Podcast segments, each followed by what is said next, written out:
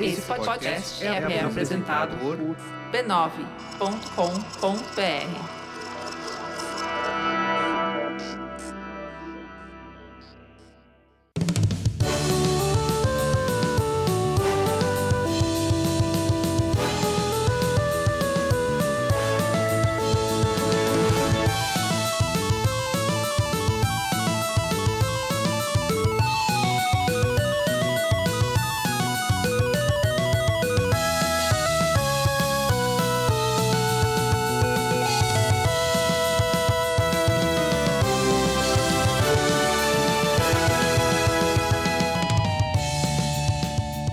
Ao vivo, Poco Pixel número 136. Eu sou o Adriano Brandão, do meu lado tá o Danilo Silvestre, tudo bom? Tudo bom, beleza? Ah, Maravilha! Eu fiquei com medo de começar o episódio porque faz um tempo que a gente não grava. Pulou Eu fui uma a- semana, fui já tá abduzido. enferrujado, já? É. É que pulou uma semana de episódio, mas pulou duas, né? De gravações. É, você tem razão. né? Porque a gente grava com, com alguma antecedência, etc, etc. E eu me ausentei. hein? Não deu pra acontecer absolutamente nada semana passada. A gente pede desculpas pra todos. Não, teve, nem pra- almanac! Nem almanac. Eu tava longe, eu tava sem o meu HD, não tinha os arquivos pra fazer o almanac. Já tinha até pensado num tema, mas não tinha como fazer. Enfim, estamos aqui de volta. É isso, o importante é que voltamos. Exatamente. Qual que é o tema de hoje? O tema de hoje é o melhor do melhor. A gente vai falar do Nintendinho. Isso. E o Nintendinho é, foi tema do nosso episódio número 42. Este é um episódio remaster. Mas é um remaster um pouco diferente do é habitual. diferente? É, porque ao invés de falar só dos melhores jogos do Nintendinho, Ah. a gente vai falar dessa vez dos jogos que o, o Nintendo Switch ofereceu do Nintendinho pra gente Ah, A jogar. gente vai falar sobre uma seleta de jogos do, Nin- do Nintendinho, só que uma seleta feita pela Nintendo. É uma coisa oficial da Nintendo. Então a gente vai usar o- um- uma espécie de cânone oficial que a Nintendo mesmo criou pra si quando ela reeditou jogos no Nintendo Switch. Isso, ao invés da gente fazer a curadoria, quem faz é a Nintendo no Nintendo Switch. Exatamente. Então temos aí quantos jogos? 30? É, al- Algo assim? al- alguns, é. Alguns jogos muito conhecidos, clássicos, outros jogos bem menos conhecidos. A gente vai tentar explicar por que, que eles foram escolhidos pela Nintendo pra fazerem parte do, desse, dessa oferta especial. E é a gente vai tentar fazer uma coisa difícil que é ver quais desses jogos valem só pela nostalgia e quais deles valem de fato como, serem jo- jogados. como né? jogos mesmo, né? E é, é- é sempre gostoso voltar pro Nintendinho. Eu me sinto tão feliz quando eu volto pro Nintendinho. E- e- e- Não, não só é gostoso, como eu acho importante. Eu acho que é uma experiência que É todo verdade. mundo precisa Você ter. Tem toda a razão, é extremamente importante. Antes da gente falar sobre o Nintendinho, a gente tem que falar sobre outra coisa. Outra coisa? Exatamente. N- Não é só porque a gente pulou uma semana que eu não vou dar aqui o alerta. Eu vou, inclusive, dar o alerta dobrado. Ah. É sobre gonorreia. Sobre gonorreia. Não é sobre gonorreia. não? Não? Não? não, não, mesmo. Não foi, não seria na semana passada que não teve episódio, não será hoje, porque nunca é sobre gonorreia. É, mas é, o alerta é. O alerta sempre é. Ao alerta. Olha o alerta aí. O, Fica aí o ao alerta, mas a gente não fala sobre gonorreia. A gente vai falar sobre outra coisa hoje, que não é a gonorreia e também não é sobre o mencionado esclarecido. Não? Não, e também não é o fanclick. Ué? Não, a gente não vai falar nem da família B9. A gente falar não do- vai falar de nada disso. Fala do tema, então. Bora pro tema. A gente não vai falar dos livros do Pixel também, não. O que, que tá acontecendo? A gente vai falar é dos produtos Poco Pixel. Produtos pouco pixel. Sim, agora. A gente não faz livro porque a gente não tem vergonha na cara, certo? A gente é tudo safado sem vergonha. Que é mais difícil que a gente imagina. É muito foda. Tá difícil de fazer o livro acon- acontecer, mas vai acontecer. Vai, vai. A gente uma tá hora prometendo vai. é. aqui, vai acontecer. Mas uma coisa a gente conseguiu fazer, e com a ajuda dos nossos mecenas, inclusive. A gente colocou no ar a lojinha do Poco Pixel. Olha só, eu, eu- eu confesso que eu fui pego de surpresa. Foi pego nessa. de surpresa, Foi- né? Foi pego, é. Achei que era de gonorreia mesmo. Olha só, a gente tá, agora a gente tem camisetas, canecas e almofadas do Poco Pixel. Fala a verdade sobre as almofadas. Eu fiz pra mim, porque eu Você preciso. fez eu só preciso- pra você, né? é, eu preciso de uma almofada, porque eu tenho uma questão nas costas, eu preciso da almofada. pra não ficar com o pescoço muito torto enquanto eu uso o computador. E aí eu tinha uma almofada nada a ver, meio de crochê, que minha mulher arranjou. Eu não gostava muito daquela almofada. Agora você tem uma com o logo do Agora eu Poco né? tenho Pixel. uma, uma almofada do Poco Pixel, que parece um ícone do iPhone, assim, sabe? Tipo, com, só que com o ícone do Poco Pixel. Muito legal, muito Eu tô bacana. usando lá. E a gente tem camiseta, eu estou vestindo uma camiseta do Poco Pixel Legal. hoje. É, É a uma camiseta camisa- dos critérios universalmente aceitos da revista São Games. Exatamente. Mas temos outras camisetas, todas feitas por mecenas. É, a gente tá super feliz com a loja. Inclusive tem uma camiseta que faz o alerta do- da gonorreia Exato. de maneira gamer pra você não ter vergonha de andar com Temos, ela na temos rua. né? camiseta de gonorreia, temos camiseta dos critérios universalmente aceitos da revista São Games, temos camiseta do Donkey Kong. Vai vender um total de uma unidade, só eu vou comprar. É. Exato, tem, uma- tem a camiseta do Final, do Final Fantasy. tem camiseta só com o logo do Poco Pixel. É, tem caneca, ah, esqueci de falar, né? Tem caneca. Caneca tem uma é boa, caneca hein? do Mecenato Esclarecido do Poco Pixel. Então você tem, serve pra, é uma caneca que tem as duas coisas, o logo do Poco Pixel e o logo do Mecenato Esclarecido. Então você pode mostrar pros amiguinhos enquanto tomam seu café na firma. Boa. Como é que faz pra comprar os produtos do PocoPixel? É muito fácil, você entra em galeriapix.com.br barra PocoPixel. Vou falar de novo. Por favor. Galeria Pix, não é Pixel que nem o PocoPixel, é só Pix. galeriapix.com.br barra PocoPixel. Lá tem as camisetas, tem um monte de cores, todos os tamanhos, tem versão masculina e feminina. Então tem uma camiseta retinha pros meninos e tem a camiseta estruturadinha pras meninas. É só uma sugestão. Pode, Ó, pode usar As qualquer uma, estampas né? têm várias cores. É muito legal. Entra lá galeriapix.com.br barra PocoPixel. Todos os produtos PocoPixel para você mostrar o PocoPixel pros amigos. É, pra eles não vão entender nada, o que, que são as piadas que estão na camiseta, né? o que, que é ação games? O que, que cacete é isso, né? Mas é legal, é divertido e ajuda a gente também. Legal. A gente fica com uma pontinha de cada coisa. é super importante e relevante? Não, Não. não. Mas vocês vão se divertir com as camisetas, é por isso que a gente fez. É, no fundo é isso aqui. Inclusive, a gente comprou as nossas camisetas e eu tô esperando as minhas chegarem. As minhas Né? chegaram anteontem. Legal. E aí, então, eu tô lá usando a minha. minha fu- fui ontem votar com a camiseta do Poco Pixel. E hoje eu tô gravando aqui com a camiseta dos critérios universalmente aceitos. E eu tô usando a minha almofadinha do Poco Pixel. Eu tô, tô contentão lá com produtos do Poco Pixel. E várias ilustrações são feitas pelos mecenas Pelos próprios esclarecidos. né? mecenas, exatamente. Aliás, o que são os mecenas esclarecidos? Os mecenas esclarecidos são é um grupo iluminado de pessoas que apoia o PocoPixel. Eles entram lá em apoia.se barra PocoPixel e contribuem com 10 reais por mês. Menos com o Circuit Shopping. bem menos que um suco de shopping. E aí eles têm acesso a várias coisas. Eles têm acesso a um grupo de Facebook, que é a melhor coisa que o Facebook já fez em toda a sua história. Sem dúvida nenhuma. Não tenho nenhuma dúvida disso. E eles têm acesso antecipados às gravações do Poco Pixel. A gente libera pra eles antes de todo mundo. Menos essa semana, que a gente tá gravando na segunda mesmo.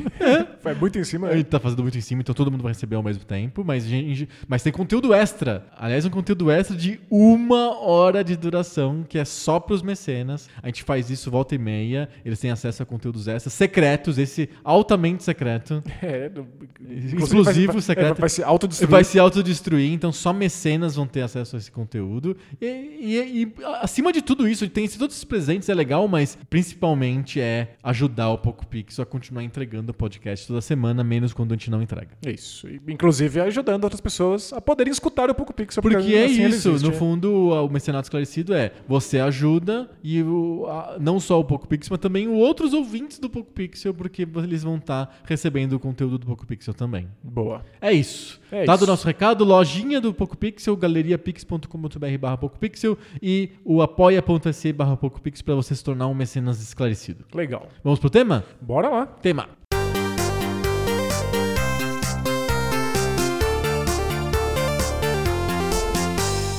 Nintendinho. Melhor videogame de todos os tempos. É na minha Segundo- opinião. E segundo. Segunda uma eleição aqui no Poco Pixel. Isso, a gente fez essa eleição no Poco Pixel.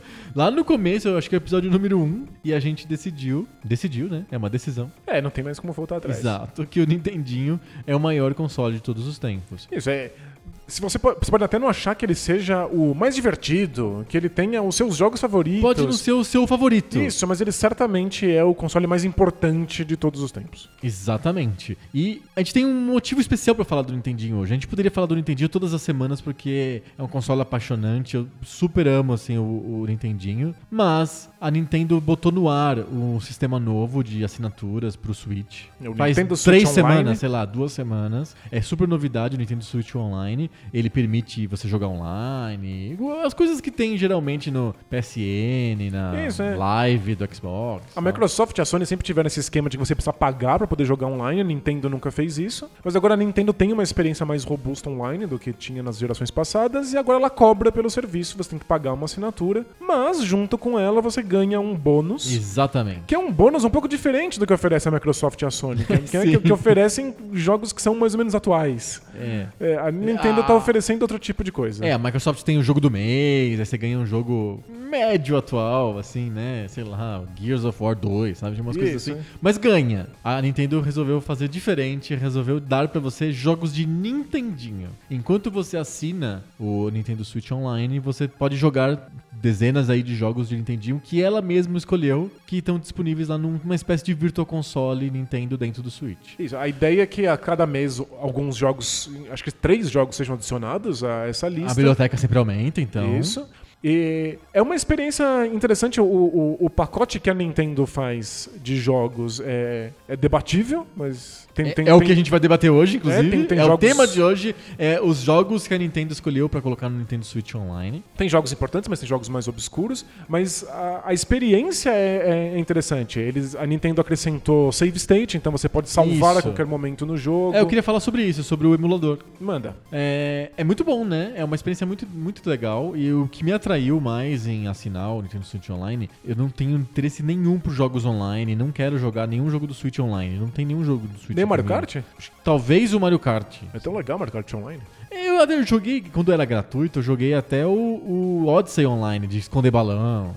Mas assim, não é uma coisa que me atrai muito, então volta e meia eu esqueço. Não é, eu não pagaria por isso. O NBA Playgrounds eu joguei bastante online, mas no Playstation, embora eu também tenha ele no Switch, porque ele é ótimo pra viagem, pra ficar jogando no avião, sei lá. Faz sentido. Então, eu, eu- o Switch é- é- tem uma coisa especial que é essa portabilidade. E você ter esses jogos do Nintendinho portáteis é o que me atraiu mais. É um formato conveniente de você ter um jogo do Nintendinho. Um portátil com uma telinha bonita, o controlezinho, o controlezinho. Você pode abrir no stand. Eu joguei bastante modo co-op local com stand e os controles separados no- na viagem que eu fiz agora com meu sobrinho de 9 anos. Legal. Então, funcionou super bem, assim. Ele jogamos Mario Tênis e tal, com cada um com controlezinho. O Switch super funciona bem pra isso.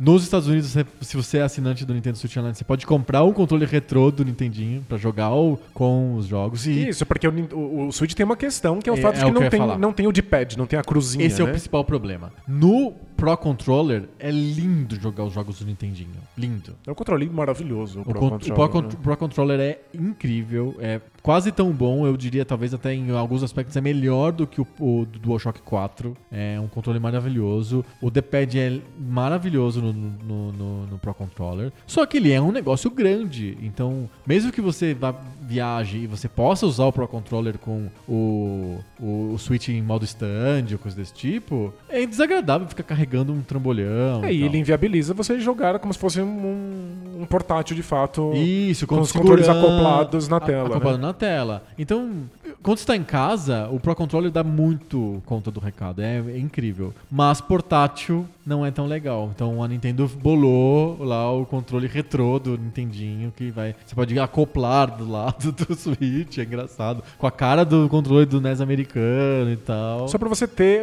a, a cruzinha. a cruzinha, porque a cruzinha faz muita falta. Faz falta. Então, é, a emulação do, desse Virtual Console novo, novo da, da Nintendo é ótima. É, É muito, muito boa. Tem os save states, é fácil de, de navegar pelos jogos, é é, super fácil gostoso de pelos navegar seus pelos, saves. pelos, pelos jogos e pelos saves. E um acrescenta jogatina online de vários desses jogos do Nintendinho. né? Exatamente. Então você pode jogar Mario 3 online e coisas assim. Você pode jogar com outras pessoas, passando o controle. Uma pessoa pode ficar apontando coisas na tela, pode ficar fazendo indicações. Olha, vai por aqui, vai por ali. É bem legal. Então tem, tem várias opções pra, pra- que melhoram a jogabilidade dessas coisas online. Sim. Mas falta uma cruzinha pra que esses jogos funcionem direito. né? Então eu joguei, eu- quando eu tava com o portátil, eu joguei os jogos do Nintendinho com, com o analógico. Porque eu Eu joguei Mario 3 várias fases, acho que eu cheguei no mundo 3 ou 4 com o analógico. E não é bom. O analógico não. O analógico é ótimo, o analógico do Switch, mas pra É, esses jogar jogos não esses são jogos. feitos pra- não são pro feitos pra analógico. analógico, então você pe- perde, assim, precisão no salto do Mario e coisas desse tipo. Então eu sofri. Porque a cruzinha separada não dá, é inviável. É, pra quem não, não, não tem na cabeça aí o, o- o que é o controle do Switch, por que o controle precisa ser dividido em dois para que duas pessoas possam jogar? Ele, ao invés de ter uma cruzinha, ele tem botões. Botões. É como- Ele é um enjambre pra ser ao mesmo tempo cruzinha e botões. Então, se você usa ele como portátil, a- a- a- são cruzinhas. Quando você des- desacopla e são dois controles separados, são você botões. Tem, é, você tem analógico e mais botões. Isso. E o outro lado também tem analógicos e botões. Mas quando você junta os dois, o- esses botões acabam fazendo a função da cruzinha. Exato. O que é muito pouco preciso pra você conseguir jogar esses Você jogos. perde, o dedo escorrega, vai 2D pro do Nintendinho, onde não né? tem botão É. e tal. Então, é uma, é uma falha. Então, eles estão tentando recuperar essa falha com o controle específico retrô. Mas que é gostoso aquele emulador, é. É um emulador bem bom. E eu, assim, a gente é super fã de Raspberry Pi e de emulação feita no computador, às vezes no celular. Mas por algum motivo, a emulação que a Nintendo fez de- deu mais quentinho no coração, sabe? Parecia melhor, você você se sentia assim apoiado, no sentido, olha, é o frame rate, o, o- a suavidade da, do- do- da- da- da resposta dos A controles. gente garante que é, tá, da- que é tá garantido correto, pela né? Nintendo. Isso. É, eu, eu nem sei se a experiência é de fato diferente. Talvez seja idêntica ao emulador que eu tenho no celular ou num computador. Mas ah, existe uma parte em mim que precisa da- da- da- de, uma- de um selo, de um certificado Sei. de que eu tô tendo a experiência correta, que é uma coisa que Entendi. me incomoda. Inclusive, o emulador da Nintendo oferece três formatos de tela pra você jogar. Isso, é uma que é, é pixel perfect, até quadrado. Exato. E é uma outra que é 4x3, como se fosse uma TV antiga. Isso, então ela, ela, ela coloca os riscos né, na, na tela, como se você estivesse lidando com aqueles pixels gigantescos de televisão velha. que é o que eles eles chamam de scanlines, e aí tem uma versão que é 4x3 também, sem as scanlines, Então que é você- o que eu uso. Você tem a opção, inclusive, de que eles estão te garantindo como é que o jogo parecia na época numa televisão da época. É, porque assim, explicando, o, o- a- o jogo, a TV antiga, ela é 4x3 na- no mundo real, mas no- na, na- no mundo interno dela, na eletrônica dela, ela é Quadrada. 3x3, ela é quadrada. E aí os, os game designers, sabendo que esse quadrado ia virar um retângulo, já se aproveitavam disso e já faziam sprites ou cenários, já que iam fe- são pensados para ficarem esticados. Isso, o- Então- o, Mario é super magrinho quando ele é desenhado, e aí na Isso. televisão ele é esticado e fica ele gordinho. fica um pouquinho né? gordinho, mas isso é de propósito. Quando você joga Pixel Perfect, fica quadrado na tela e o Mario fica meio magrinho. Mas você vê exatamente como os pixels foram pensados Como na, é eles na foram interna, desenhados, né? É na, na- na eletrônica do videogame. Isso. Mas não como você vê na televisão. Então você tem essa escolha. Os save states são só cinco save states, mas eu acho que isso é o suficiente pra É pro jogo, qualquer né? jogo.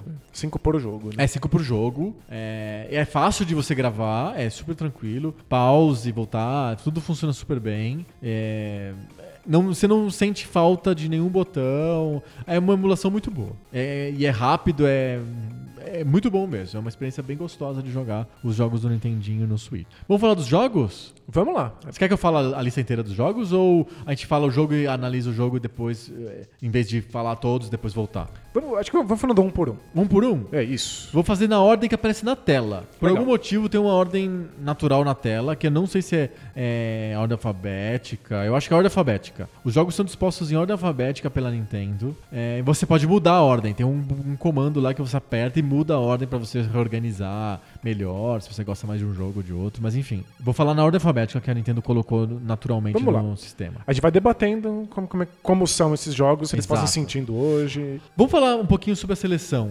É, evidentemente, a Nintendo privilegiou os jogos do launch lineup. É, é uma coisa que foi importante pra Nintendo, pra história da Nintendo, porque é do launch lineup americano, não é do launch lineup do Famicom É isso. no Japão. Tinha outros jogos. O, f- o launch lineup do, do Nintendinho, do NES nos Estados Unidos é diferente e eles privilegiaram essa família de jogos pra colocar nos- no, no- nessa Nintendo Virtual Console aí que eles colocaram no Switch. Então tem vários jogos com aquela capa padronizada do começo, Um monte de jogos meio de arcade. Isso, eu- o meu palpite de- de- deles terem privilegia- privilegiado esses jogos é que eles não são jogos que são é, de grandes nomes, grandes franquias, mas eles são o que tá mais próximo da, da estética dos jogos de celular atualmente. É verdade, tem Esses- razão. São jogos bem arcade que a gente entende quai- quai- quais são as mecânicas, porque são os jogos que a gente usa pra matar tempo no, no celular. Tem muitos jogos de matar tempo. Tem muitos jogos de matar tempo.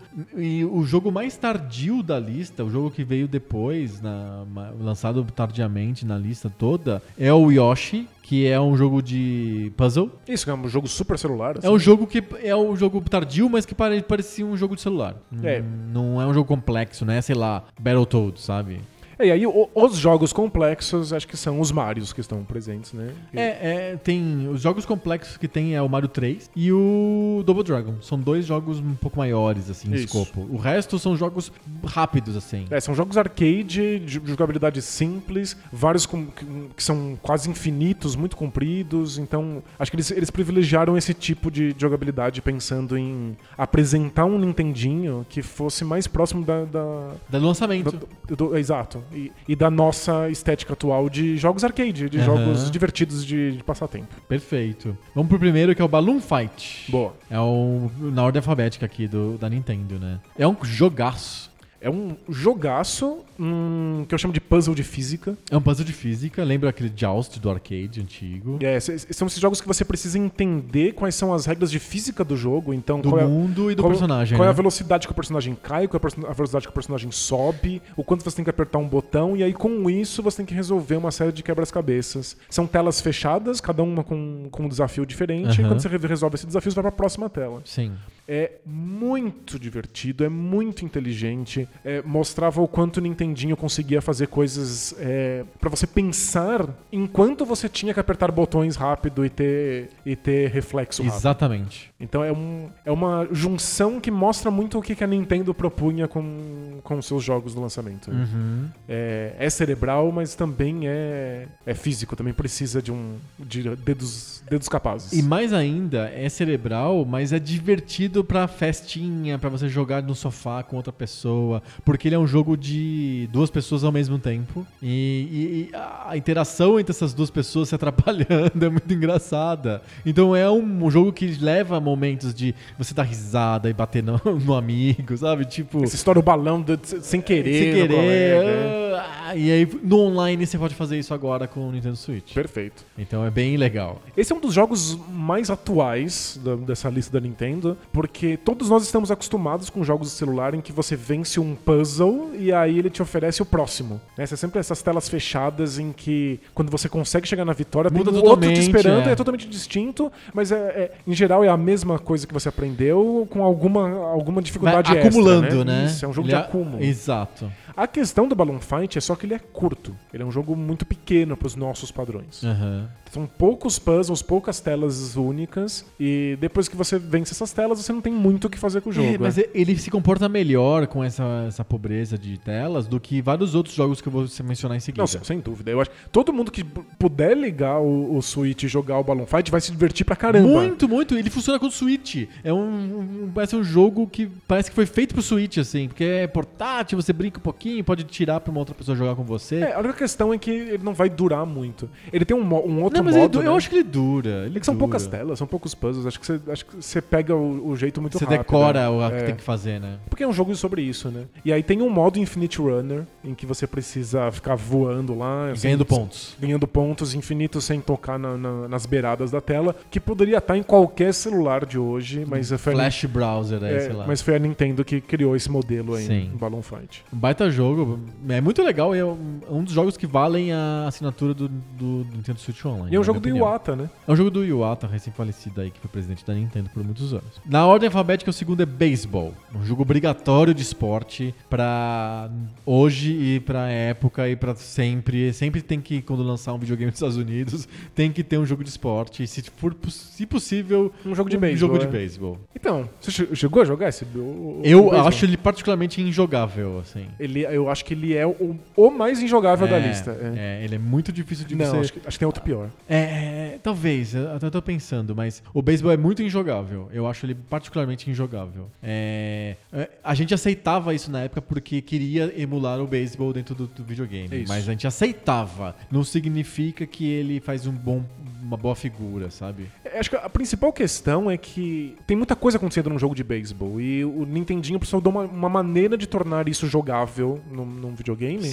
E o- a solução foi que quase tudo é automatizado. As coisas acontecem muito sozinhas. Aham. Então você controla pouquíssimas coisas no jogo, você o que, sente é, que você não o tem que era muita um ação, padrão né? de jogos de beisebol da época. Porque o beisebol é um esporte muito estatístico, né? A chance da bola bater e tal. As pessoas colecionam estatísticas no beisebol. E os jogos de beisebol da época eram hum, jogos que você fazia muito pouca coisa. Mas acho que esse você faz ainda menos, porque você, você nem sequer controla os, o- o- a maior parte dos jogadores que estão no Isso, campo. Você só é. controla ou o arremessador ou o rebatedor. O resto é tudo automatizado. É um jogo que você sente que você faz poucas escolhas. Quando você tem a. Você pode ro- correr, né, no diamante, você só, só diz que corre, assim, você aperta o botão, ele não- você, não, você, não, você não consegue controlar mais nada. Você não tem uma emoção de você estar jogando o jogo mesmo. E eu acho que os jogos de esporte sofrem com esse fato de que eles queriam simular o esporte real e eles não tinham capacidade técnica e hoje existe. Exato. Então você sente que você não tá ganhando Embora nada. o beisebol não seja um esporte que seja particularmente popular em videogame. Sim, mas tem grandes jogos aí. Tem o... Inclusive a Sony é mu- tem- tem um jogo de, de beisebol super forte que vende bem. Não é um esporte tão popular quanto os outros, Aham. mas é. Ou o NFL, né? O É, futebol mas americano. Hoje em dia ele é muito bem emulável. Aham. Ele, tipo, ele é simulável, né? Não- Sim.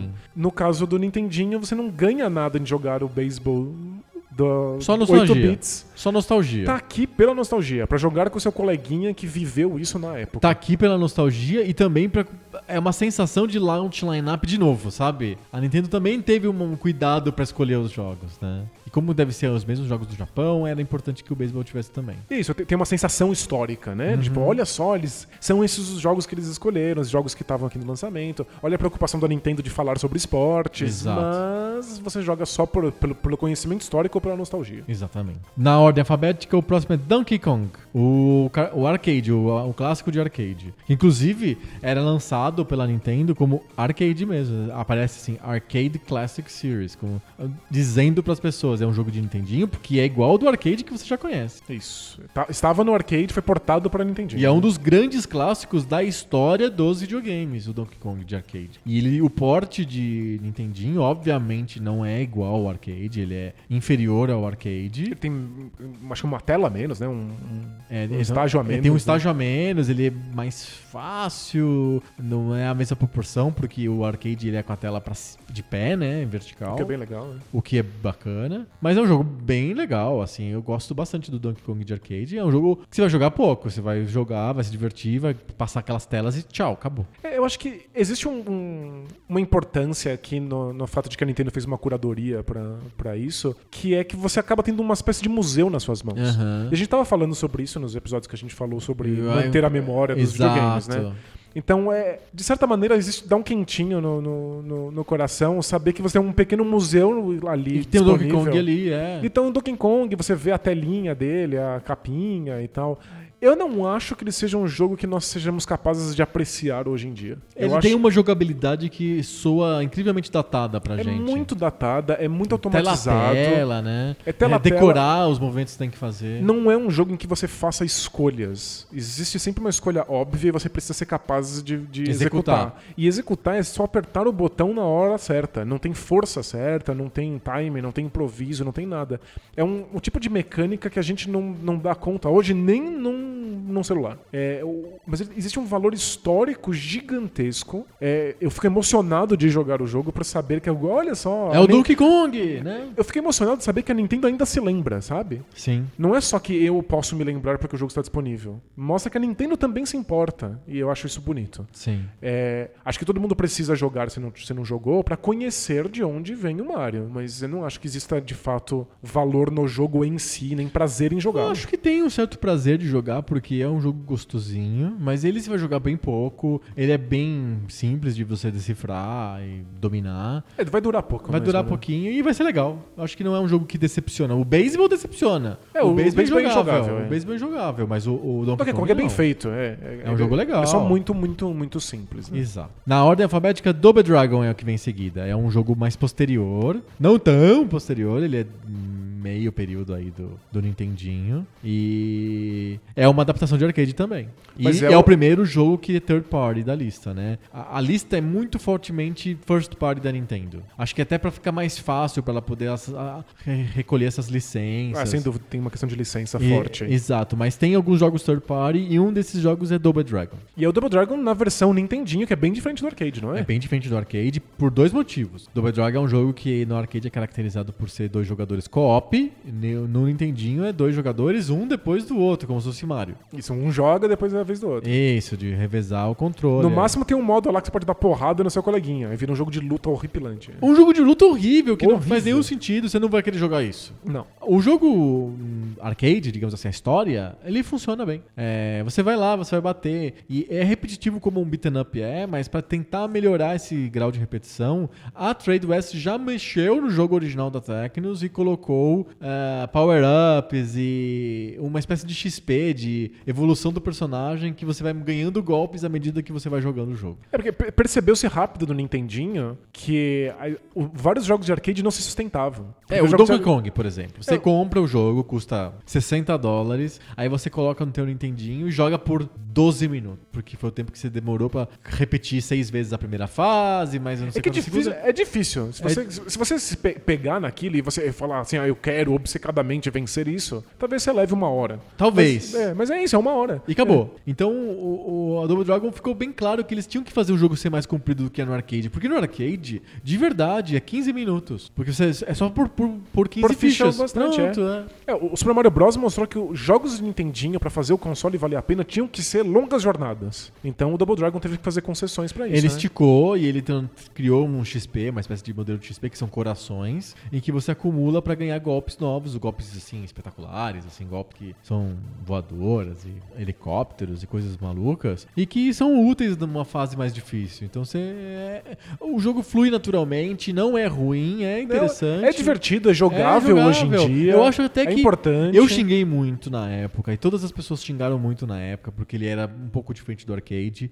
Mas eu reputo que hoje ele é mais jogável do que o do arcade. Porque ele foi pensado pra uma experiência de casa, sabe? Faz sentido, é. Então, é um jogo legal, acho que faz sentido você jogar e brincar um pouco. Ele é bem feitinho, tem as músicas, não, não ofende, não. É, acho que não, não é ofensivo, não, não dura muito também. Não, não- não que o, o jogo até é comprido, mas Você não vai querer jogar tanto. é, a jogabilidade não, não, não tem muitas É repetitivo inovações. ele É demais. repetitivo. Mas é um, é um jogo interessante. Você vai querer ganhar os golpes novos, né? Então, é- é- é- é interessante de alguma maneira. E é um bom. Um, um- um E é o importante clássico dos representante, videogames, é né? isso. Do- É, é um beat'em up. Você precisa saber o que é um beat'em up se você está com um museu nas mãos. É, Você tem que conhecer o Double Dragon, é um dos jogos mais importantes de todos os tempos. Exato. É um jogo um pouquinho posterior. Um jogo bem posterior do, Nin- do Nintendinho, é, e que a embalagem já mostra claramente, a, a capa do jogo já mostra claramente pela diagramação da época, é o Dr. Mario, é o jogo que vem em seguida, é, na ordem alfabética. O Dr. Mario é um Tetris remodelado pela Nintendo pra caber dentro do, da, do- do- da linha Mario, de- de enfim, da franquia Mario, é, mudando uma ou outra coisa do Tetris e fica- ficou legal, é um jogo legal. Então, o, o- o modelo do Tetris, que é o, O clássico? o clássico de coloque formas esquisitas. E, e já, vi- já adiantamos que não tá na lista. É um jogo first party da Nintendo. Poderia mas, estar, né? Mas como tem o Tetris lá, a empresa Tetris que fica gerenciando as licenças, Acho que não quiseram. Acho que eles não quiseram botar a mão nesse vespeiro e, e colocaram dois Tetris-like no, no pacote. Um deles é o Dr. Mario. Mas esse modelo do Tetris que é tradicional, que a gente conhece, de formatos esquisitos pra montar blocos e fazer as peças desaparecerem, morreu com o Tetris. Né? O Tetris é, é, de certa maneira, o, o dono desse, desse esquema.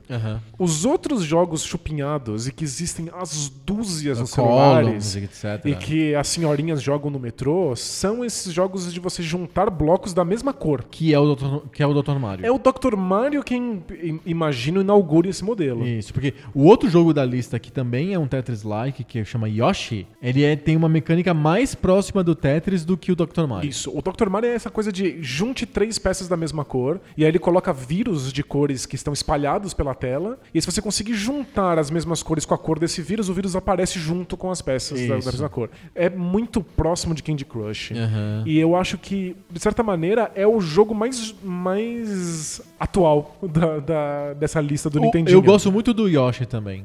É- É bem gostoso de jogar. o Yoshi, é- é- eu acho divertido, um puzzle super inteligente, mas é um puzzle muito mais lento. É, o Ma- Dr. Mario é mais frenético mesmo, O, né? o Dr. Mario tá mais perto da nossa atu- ah, sensação de diversão moderna. Aham. Eu acho que o, o Yoshi tem público, ele é- tem, tem gente que vai se divertir muito com ele, mas ele é menos universal Eu acho que o Yoshi foi o jogo que eu mais joguei do, do- no, no Switch. no Switch. É, É muito legal mesmo. é, é bem, bem é surpreendente, porque eu não me lembro de ter jogado ele na época. Mas eu acho muito engraçado que você pode dar o Dr. Mario na mão de, de uma senhorinha, ela vai saber o que tá acontecendo. Sim, porque é muito próximo Ela do vai Candy entender, e é bonito, é, é interessante, e o Mario tá ali só de sacanagem. Crush. É só aparece na capa. Isso aí, e isso aí. no lado do- Ele fica do lado da tela, às É. vezes, apontando. É, não serve Ele pra aponta nada. algumas coisas, é verdade. É só de sacanagem, mas é, é, é um- é um jogo muito inteligente, é um modelo muito legal, que ficou muito grande, muito maior do que o Dr. Mario. Sem dúvida. Na ordem alfabética, o próximo é Excite Bike. Um jogo do coração, muito mais pela nostalgia do que pelo jogo em si, mas que tem umas sacadas bem inteligentes no Excite Bike, que eu,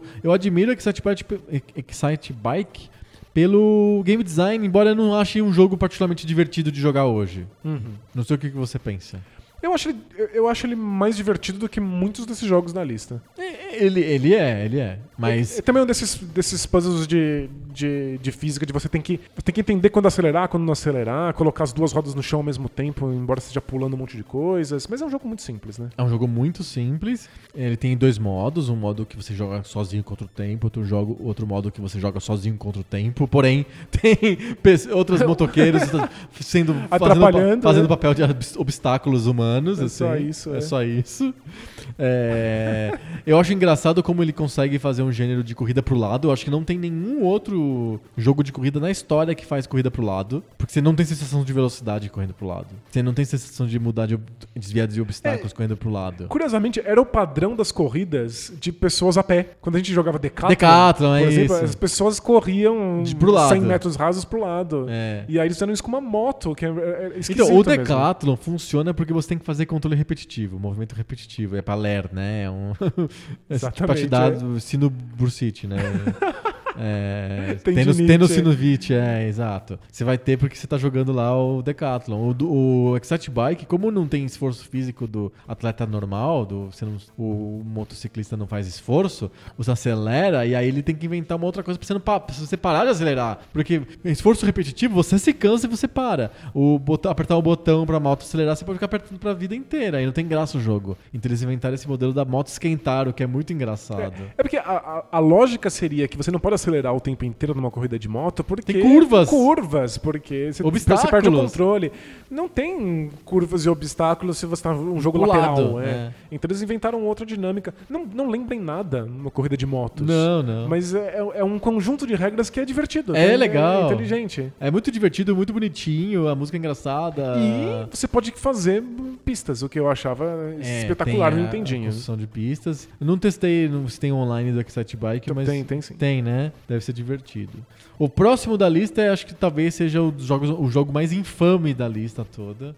E é um jogo absolutamente injogável por conceito, não porque ele é, é uma mecânica antiga, etc. Que é Ghost and Goblins. Você acha o mais injogável? Eu acho um dos mais Não, Né, eu, injogáveis. vou, eu vou fazer minha defesa pelo mais injogável quando chegar a vez dele. Tá bom, mas, Mas é, é, Ghost and Goblins é de cagar, hein? é que assim, eles. Eu acho que é o único jogo da, da Capcom. É, é o único jogo da Capcom. O Double Dragon é da Tradewest, da versão de Nintendinho, do original da Tecnos. Os, o, o- a do Ghost and Goblins é da Capcom. E todos os outros outros jogos que a gente falou já são da Nintendo. Ele é pensado pra Pra você morrer em um segundo. morrer o tempo inteiro, né? Morreu, morreu, morreu, morreu. É. Do tipo substância prateada do Nintendinho.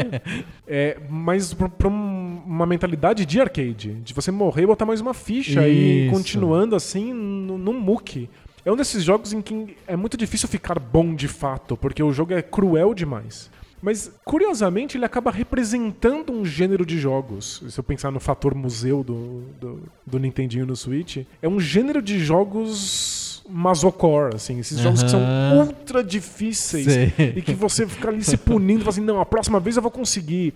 Não é o melhor jogo do, do, do gênero, porque não sei se você de fato consegue ficar bom bastante nele. Mas se você procurar no, no- Isso, no esse YouTube, é o ponto, é. Tem uns caras que são especialistas é, mesmo. É maluco isso. Tem uns caras que vencem a crueldade Eu tentei é obscena jogar, do eu jogo. acho é. extremamente cruel e não faz sentido pro Nintendo porque não tem ficha. É, é- é- ficou pro limite do mal feito mesmo. É difícil ao ponto de estar quebrado. É, o jogo é safado e ele é assumidamente safado. As pessoas gostavam disso no arcade porque existia um certo mérito em chegar no final, Aham. embora esse mérito fosse simplesmente enfiar fichas infinitas ali é, na, na exato. máquina. No Nintendinho ele acaba Não é mérito do teu dinheiro. não é mérito do seu dinheiro, é mérito da sua capacidade de continuar sofrendo durante horas e Isso. horas. Ob- Mas- Obstinação. mas é, é um gênero que existe, eu gosto que ele seja representado aí no Nintendinho, e eu conheço algumas pessoas que vão se divertir muito sofrendo com esse jogo. Sério? É, muito. É porque, assim, eu entendi a, so- a sofrência do jogo, mas eu não consigo jogar e me divertir. E o j- a jogabilidade eu acho pobre demais. Me lembra os jogos de MSX da época, sabe? Travado, ruim, no contro o controle não Não, é- funciona. é- é- esse é o ponto, ele não é um bom jogo. É, ele é um Simplesmente mau não bom jogo. Ele assusta e, e- e fascina por causa da dificuldade e por aquela uma questão que eu acho interessante, que é mostrar a fragilidade do personagem, o fato de que ele vai morrer no próximo dano, com ele perdendo a armadura e Ele ficando fica, pelado. fica de cueca, né? O que é legal, assim, você vê um, é um símbolo bu- interessante de uma escolha de jogabilidade. Isso, em vez de ter uma barra de energia, é ele ficando ou, ou com roupa ou sem roupa. Isso o- é muito legal. É igual o Mario pequeno e o Mario, Mario grande. Grande. É, é muito inteligente. Mas não é, um, de fato, um bom jogo.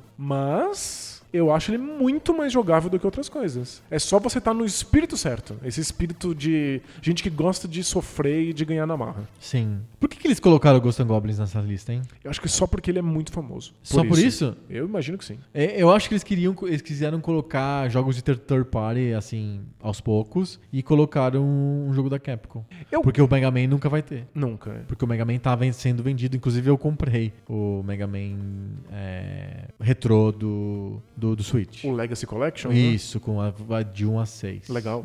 É bem bacana também. É bem bom, é bem bom mesmo. É um pacote muito legal. A emulação não é tão boa quanto do, da Nintendo. Tem os controles piores pra você selecionar as coisas. Mas é um museu de fato, né? Tem Mas um monte de informações, desenhos, tem fotos, as- tipo, você pode músicas. né? botar música É. e tal. E não vai ter Mega Man, então eles colocaram Ghost and Goblins. é Tem isso, isso, que né? eu tenho. É third party. Podia mas- ter colocado Gunsmoke, eu vou ter colocado Comando, sabe? Alguns jogos diferentes de Ghost and Goblins. Mas eu acho que o. Pegando clássicos da Capcom de arcade. Podia colocar 1942, sabe? Que é bem melhor. mesmo, bem melhor. Mas é que é, a dificuldade do jogo tornou ele muito famoso. Ele é um ícone da dificuldade da época, mesmo que ele seja difícil por- pelo péssimo game design, não Sim. porque ele é inteligente. Mas Exato. ele- eu, eu gosto que ele esteja aí, do ponto de vista Legal. museológico. Sabe que tem vários desses jogos que a gente falou até agora que estão nos livros do Poco Pixel, né? É verdade, é. São jogos muito importantes. Hum. Vários desses. Próximo da lista, em ordem alfabética, Gradius, da Konami. Mais um third party e é o único da Konami também na lista. Ok, eh, acho que esse é o primeiro que eu posso dizer na lista que é muito bom. Ainda é muito bom. É muito bom, é muito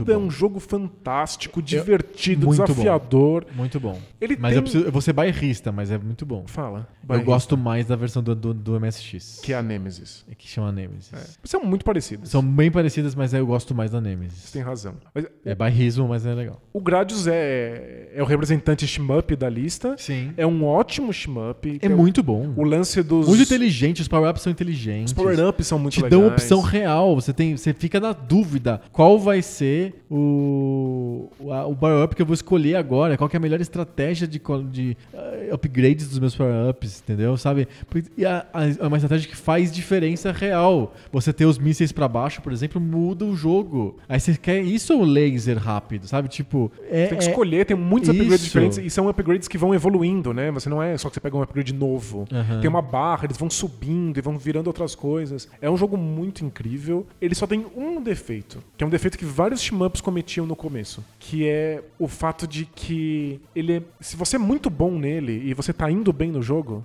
ele fica progressivamente mais fácil. Então ele, ele desequilibra muito rápido. Então o- várias partes do jogo são quase impossíveis pra quem não tem nenhum upgrade e fáceis demais se você tem todos os upgrades. Entendi. Entendeu? Então, quanto melhor você tá indo, ou seja, quanto mais tempo você passou sem morrer e mais upgrades você coletou, mais fácil o jogo é. Menor a chance de você morrer e aí mais maior a chance de você pegar mais upgrades men- e mais fácil o jogo fica. É uma bola de neve de facilidade. Entendi. E se você morre uma vez, o jogo desgringola e aí é uma bola. Quanto, mai- quanto pior você é no jogo, mais dificuldade você tá tendo, mais difícil o jogo vai ficando. É uma. É um problema de, de equilíbrio de dificuldade. Perfeito, perfeito. Eu preciso de engenharia e de jogabilidade. Exato. É, em geral, os shmups ou mantêm uma, uma dificuldade constante, ou então eles fazem, ó, se você tá com muita dificuldade, ou toma esse upgrade que, é- que te facilita a vida. Ou se você tá com muito upgrade, o chefe é é mais difícil, ou ele tem mais life, ou ele não funciona contra esse chefe. Uhum. Entendi. Alguma coisa que dá uma equilibrada, não é o caso do Gradius. Mas Perfeito. é um jogaço. É um jogaço. É É, muito um dos melhores da lista.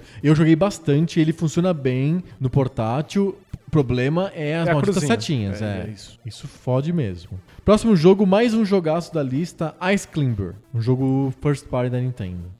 É, eu, eu vou deixar com você. Eu gosto. Eu gosto bastante. Ele é do Ice Climber. muito famoso, mas ele é mais famoso porque os Ice Climbers estão no Smash Brothers do que pelo jogo em si. Não, o jogo é legal. O jogo é muito legal. A mecânica de você controlar o boneco, subir nas, nas montanhas de gelo, quebrando as coisas, é divertido, é legal, tem desafio. Eu gosto muito do jogo. É, tá muito ligado na sensibilidade atual de jogos de celular. De É, que é você- verdade. Você tem, tem que subir, cada montanha é um desafio. Quando chega no final da montanha e agarra os pés do, do pterodáctilo, ó. Aham. Próximo desafio, começa de novo. São Sim. vários, são muito difíceis. É- Eu gosto demais do Ice Climber. Eu go- é um, jogo, um dos jogos favoritos da lista aqui. É, eu fico na dúvida sempre entre o Ice Climber e o Balloon Fight. Eu de- que são jogos próximos, de, da mesma geração, talvez os mesmos desenvolvedores, mecânica, física, controlar a física do personagem. Eu acho o Balloon Fight muito mais inteligente, com uma mecânica muito melhor, com controles muito mais finos, mas muito curto. Enquanto o Ice Climber é gigante, é um jogo com muitos desafios, mas eu acho. Outro jogo próximo. Acho uma jogabilidade sofrida. É, não, eu gosto. E ah, o jogo próximo do Ice Climber, que eu acho que o Ice Climber é bem melhor, mas que podia estar na lista, é o Wrecking Crew, sabe o Wrecking Crew? Em que é um, uma- é um, é um construction site, assim, uma obra, assim, aí tem, você tem que ficar destruindo paredes e colocando lu- coisas no chão e tal. É da mesma época, mesmo muito parecido com o Ice Climber, eu gosto mais do Ice Climber. Ok, É é um jogo super importante. É, essa coisa da a progressão de vence uma montanha, tem uma próxima aqui que acumula os desafios do anterior. É muito legal. É- é- da- a gente estava muito acostumado com jogos de Atari em que o acúmulo de desafios era minúsculo. né? Minúsculo, quase nenhum. Era- você ficava muito no looping. E o Ice Climber sempre tinha alguma coisa nova pra te oferecer pra Sim. dificultar a sua vida, o que é interessante. A longevidade do jogo é incrível. Eu, eu, eu sou Eu super fico fã por do aí, Ice né? Climber. Você é menos, né? É, mas muita gente é. É um jogo muito famoso. Próximo também é um outro jogo muito famoso, muito, muito cheio de, de, de fãs que veneram até hoje. E eu, que eu, eu acho um jogo super simpático, eu gosto demais, eu acho até divertido, mas não consigo jogar muito. É o Ice Hockey. É, dos jogos de, de esporte da É o lista, melhor. É o melhor. né? Disparado. disparado. Ainda tem gente que joga, ainda tem campeonato disso na internet. Porque Você pode montar o time, você pode escolher quantos gordinhos, quantos magrinhos vai ter. é um jogo tão, tão estereotipado, tão caricato, que ele não é mais rock. Não, ele é um- não é. Ele não é um jogo quase abstrato, em que você tem três tipos de personagem pra pegar, e aí você Você faz as escolhe o teu combinações time. deles. É um- Substitui, né? Porque você pode de- querer defender e botar só gordinho no teu time, né? Eu acho verdadeiramente divertido. Não, é é divertido bom demais. mesmo, assim, é muito legal, mas você tem que esquecer que é rock. É, é, tem que esquecer um pouco a física e né, né, não é tão gratificante, eu diria assim. Mas é muito legal, é- o design é legal e é um jogo que vale super a pena. É um dos clássicos do Nintendinho ao Ice Hockey. É bu- é- eu acho Muito, muito, le- bem selecionado. É, e e é uma é excelente ideia fazer um jogo de esporte em que você não tenta de fato simular a vida real, você torna ele uma coisa muito mais abstrata Um jogo de arcade, pra que ela né? fique divertida, Uma né? fantasia. É, é uma fantasia. E é uma fantasia muito, muito bacana. Exatamente. Próximo da lista, mais um grande jogo, Mario Brothers. O, O- original, do original. arcade. Inclusive tá escrito arcade. Arcade. Mario Brothers Arcade. Aquele que é tela única e que você não mata as tartarugas pisando em cima delas, você tem que vo- dar uma cabeçada no chão E depois você e chuta depois cada você lugar. chuta a tartaruga. E você pode jogar de dois ao mesmo tempo. E é muito divertido. E esse. o- A única coisa que eu fico pensando sobre esse jogo é que já tem esse jogo na na coleção de novo, porque ele é o modo dois jogadores do Mario 3. Ah, faz sentido, ele já tá incluso na Já lista. tá na verdade. incluso, né? O Mario 3 acaba repetindo um pouco a mesma jogabilidade. Mas é um clássico, é extremamente charmoso, muito bonitinho e o jogar de dois é divertido, porque um atrapalha o outro, porque você pode des- desvirar a tartaruga que você virou. Então o Mario virou a tartaruga, você é o Luigi, você vai lá e desvira. É, se você dá uma cabeçada nela de novo, ela desvira. Isso. É, é disparado o jogo que eu mais joguei no Atari. É? No Eu Atari. jogava muito no Atari. Numa, Muito engraçado quando a Nintendo licenciava os jogos pra outros consoles. numa na fita época. bizarra daquelas fitas que tinham aquele encaixe pra Manopla. mão, assim, a manopla pra arrancar.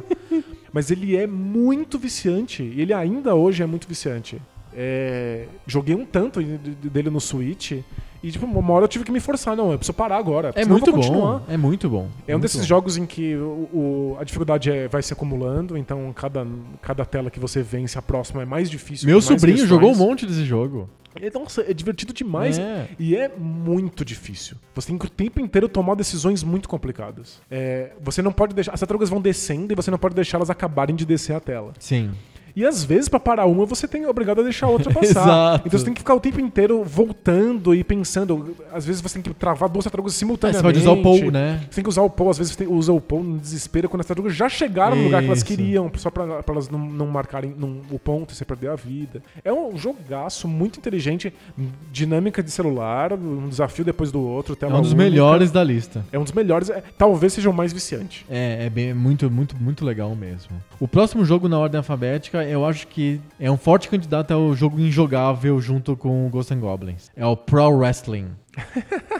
é muito injogável esse jogo. É que, é, Eu, eu experimentei ele algumas vezes e não funciona. é que eu- eu não digo que é injogável, porque ele não é muito diferente dos outros jogos de wrestling que existiam até o PlayStation. Seleciona o golpe e vê Seleciona o que o acontece. golpe, vê o que acontece, é co- é tudo muito automatizado, você nunca entende por que, que um golpe deu e outro não Isso. deu. Todo mundo fica apertando os botões desesperadamente achando que faz alguma diferença. É, um- tem uma série muito famosa no Japão, que é a Fire Pro Wrestling, Aham. que não é muito diferente disso aí e é- faz muito sucesso, assim, sucesso absurdo. E é bom. Então, não sei se é bom, mas tem gente que gosta disso pra caramba. É só famoso. É, tipo, existe um público. Então, Por isso que tá aqui, né? É, não, o- o- um dos jogos mais vendidos pro Dreamcast no Japão foi um Fire Pro Wrestling. Então. É, existe público e eu sinto que são jogos muito descontrolados. Mas. É, é, exato. Eu, nossa, eu achei injogável. É, Você não consegue de- decifrar os comandos, o que você tá fazendo ali. beira o injogável, mas eu, eu sinto que a gente só não é o público-alvo. Entendi. Tem gente que se diverte muito Tem com esse um modelo. nicho é, pra Tem isso. um nicho. Próximo jogo, acho que talvez seja o melhor jogo da, de- da lista. que aí Tem uma disputa entre ele e o Mario 3. Eu tô falando de River City Ransom. É, acho que pra mim é, o- é o melhor É o jogo melhor, da né? lista. E é o jogo que vai surpreender quem não conhece. O River Ransom não é. tá longe de ser unanimidade.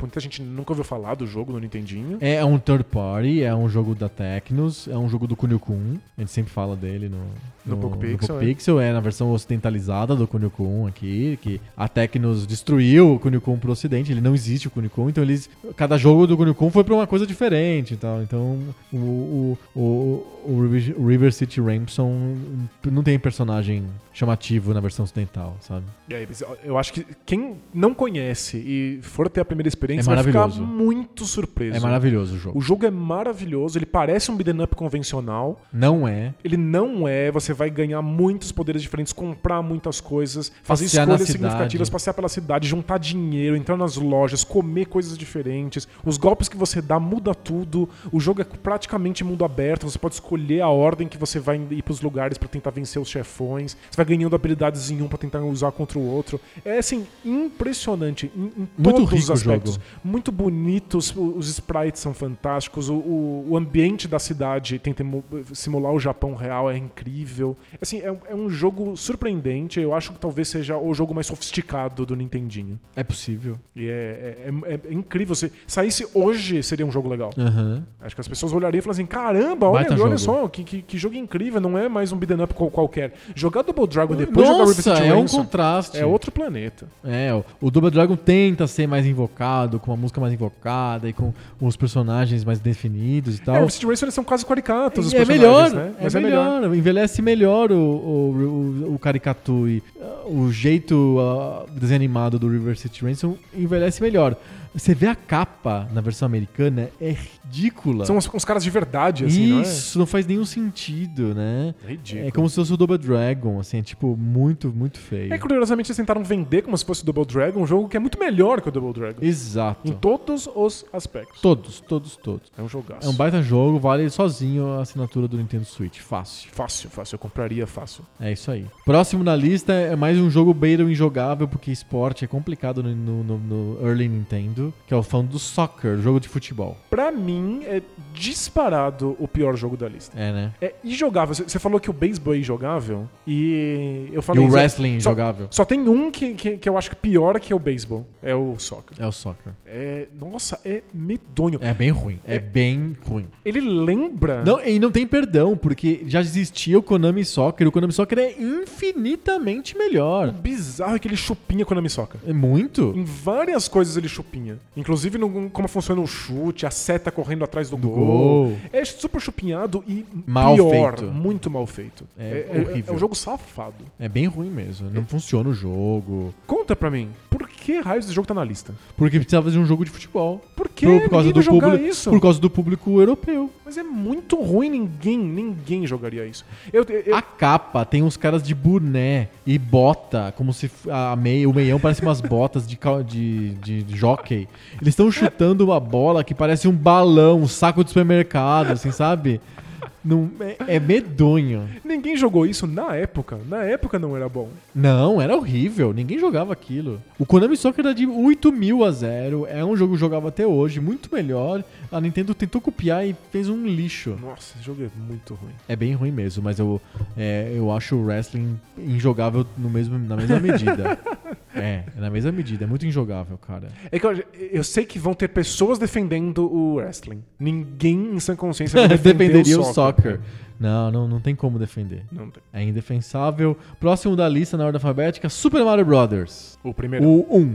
Isso. Eu acho um jogo maravilhoso. É maravilhoso, ainda se mantém, ainda é surpreendente pra quem nunca jogou. Eu acho que assim, você jogar Mario, qualquer um deles, com o analógico ou com a cruzinha em forma de botões, não dá. É, é difícil mesmo. Você não tem muito controle sobre o Mario, e o Mario é sobre você controlar o personagem. É sobre você sab- saber dar saltos, sobre fazer as coisas com precisão. O, o Super Mario Bros. no analógico não funciona. Porém, é, seria absolutamente impossível a Nintendo fazer qualquer tentativa de Virtual Console retrô, coisa que valha, Sem sem, esse jogo. o Super Mario Bros. Não tem como não ter o Super Mario Bros. Isso é engraçado, eu vejo um, um valor é, educativo no, no primeiro Super Mario Bros. Porque nós fomos criados na ordem histórica, né? A gente jogou esses jogos na época e aí Depois foram depois foi lançadas pros continuações próximos. e tal. Isso. Outros jogos hoje em dia que tentam fazer coisas como plataforma, tentam te dar reflexos rápidos, etc.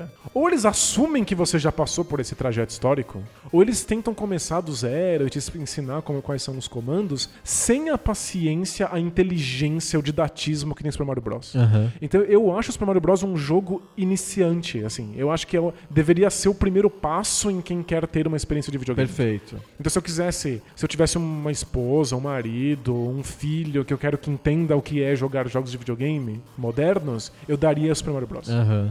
É, é im- impressionante como ele é um grande tutorial. Ele é. Ele é um tutorial pro jogador entender o que se espera dele. Você controla um personagem, os inimigos são esses, você tem fases, uma depois da outra. Essa é a em velocidade, algumas essa fases é a tem um física. chefão. É, então. aquela primeira fase do Super Mario Bros. é, um, é notoriamente aula, né? uma aula. O- Você descobre muito rápido causa e consequência, o que que você deveria estar fazendo, ninguém te pega pela mão. tá Então é, é um jogo muito satisfatório, você sente que você está o tempo inteiro aprendendo com o jogo. E ele é uma aula de desenvolvimento, do que jogos poderiam fazer no Nintendinho. Ele é uma aula de game design, de como se ensina jogos de videogame Uhum. pras pessoas, e é uma aula pro jogador. Sim. Então é, é, é um jogo assim completamente obrigatório. Se você precisa passar por ele pra entender o Total. que, o que videogames Então, são. Exatamente. Desenvolvedores precisam passar por ele pra entender como se ensina videogame pra um jogador. Sim. Eu acho. É um clássico dos clássicos. É, não é o melhor jogo do Mario, Não, não mas é. o- é o mais iniciante, é o mais didático. Porque né? o melhor jogo do Mario é o que vem em seguida na lista Super Mario Bros. 3. Não perdeu pro Super Mario World na nossa, nossa, nossa combate, não? Perdeu, mas não. Então, É. se se perdeu, tá tá perdida. Ah, Falou, tá falado. O Poco Pixel decidiu que o Super Mario World é o Ele melhor. decidiu. A, su- a su- a sua revelia, mas é, ué. Ah, meu Deus. Tá bom, então, vai. É o segundo melhor jogo de Mario de todos os tempos, tá aqui na lista. É o Super Mario Bros.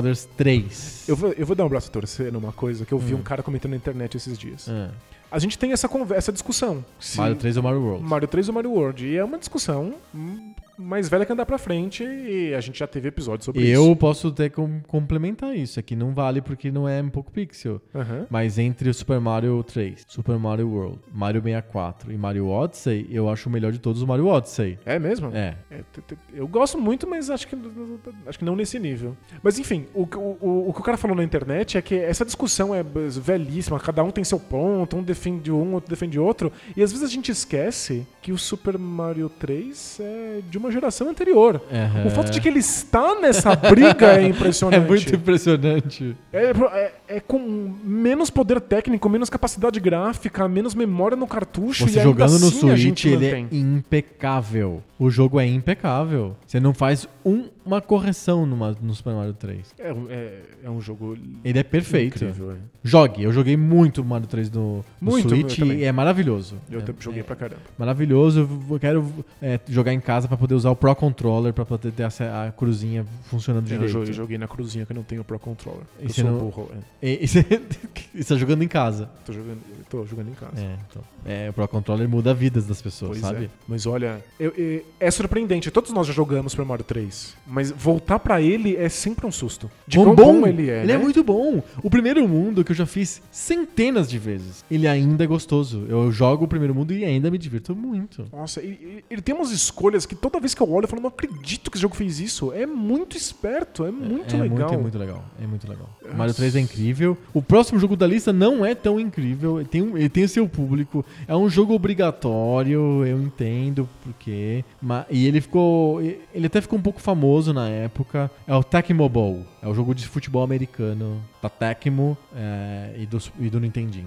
Então, o público dele tá aí por, por uma junção muito esquisita. Que é- Ele é melhor do que o, o 30 Yard Fight, que é o jogo padrão de futebol americano do Nintendinho, que Nossa, era da Nintendo e tal. que era bem ruim. Era bem ruim. A junção do Tecmo Bowl é- é- é estranha. É um jogo fantasia. Sim. super arcade, não tem nada de simulação da realidade, com exceção do fato de que você faz jogadas reais. Isso, tem um playbook, né? Você tem que entender futebol americano, você tem que cha- saber chamar as jogadas e tem que realizar essas jogadas de acordo. Sim. Então é um. E os jogos de futebol americano são sobre isso, sobre playbooks. Exato. Então, E- É porque o futebol americano é sobre isso, né? Mas não é legal que um jogo tão fantasia, tão acessível do ponto de vista da jogabilidade, tenha playbooks? Sim. Então existe um público muito viciado nisso até hoje. É, se você não conhece o jogo americano, não entende de playbook, o jogo não tem nenhuma graça pra Aham. você. É isso. Eu me É. divirto jogando. Mas ele jo- meio joga sozinho também, né? Igual o beisebol, né? É, você chama a jogada certa e faz ali. Mas eu, eu acho divertido o jogo. Eu acho, Aham. ent- pra, pra quem gosta do, do esporte, é bacana. Sim. É um jogo que ficou clássico. uh, Acho que talvez o Third Yard Fight, Fight seja até um pouco mais famoso.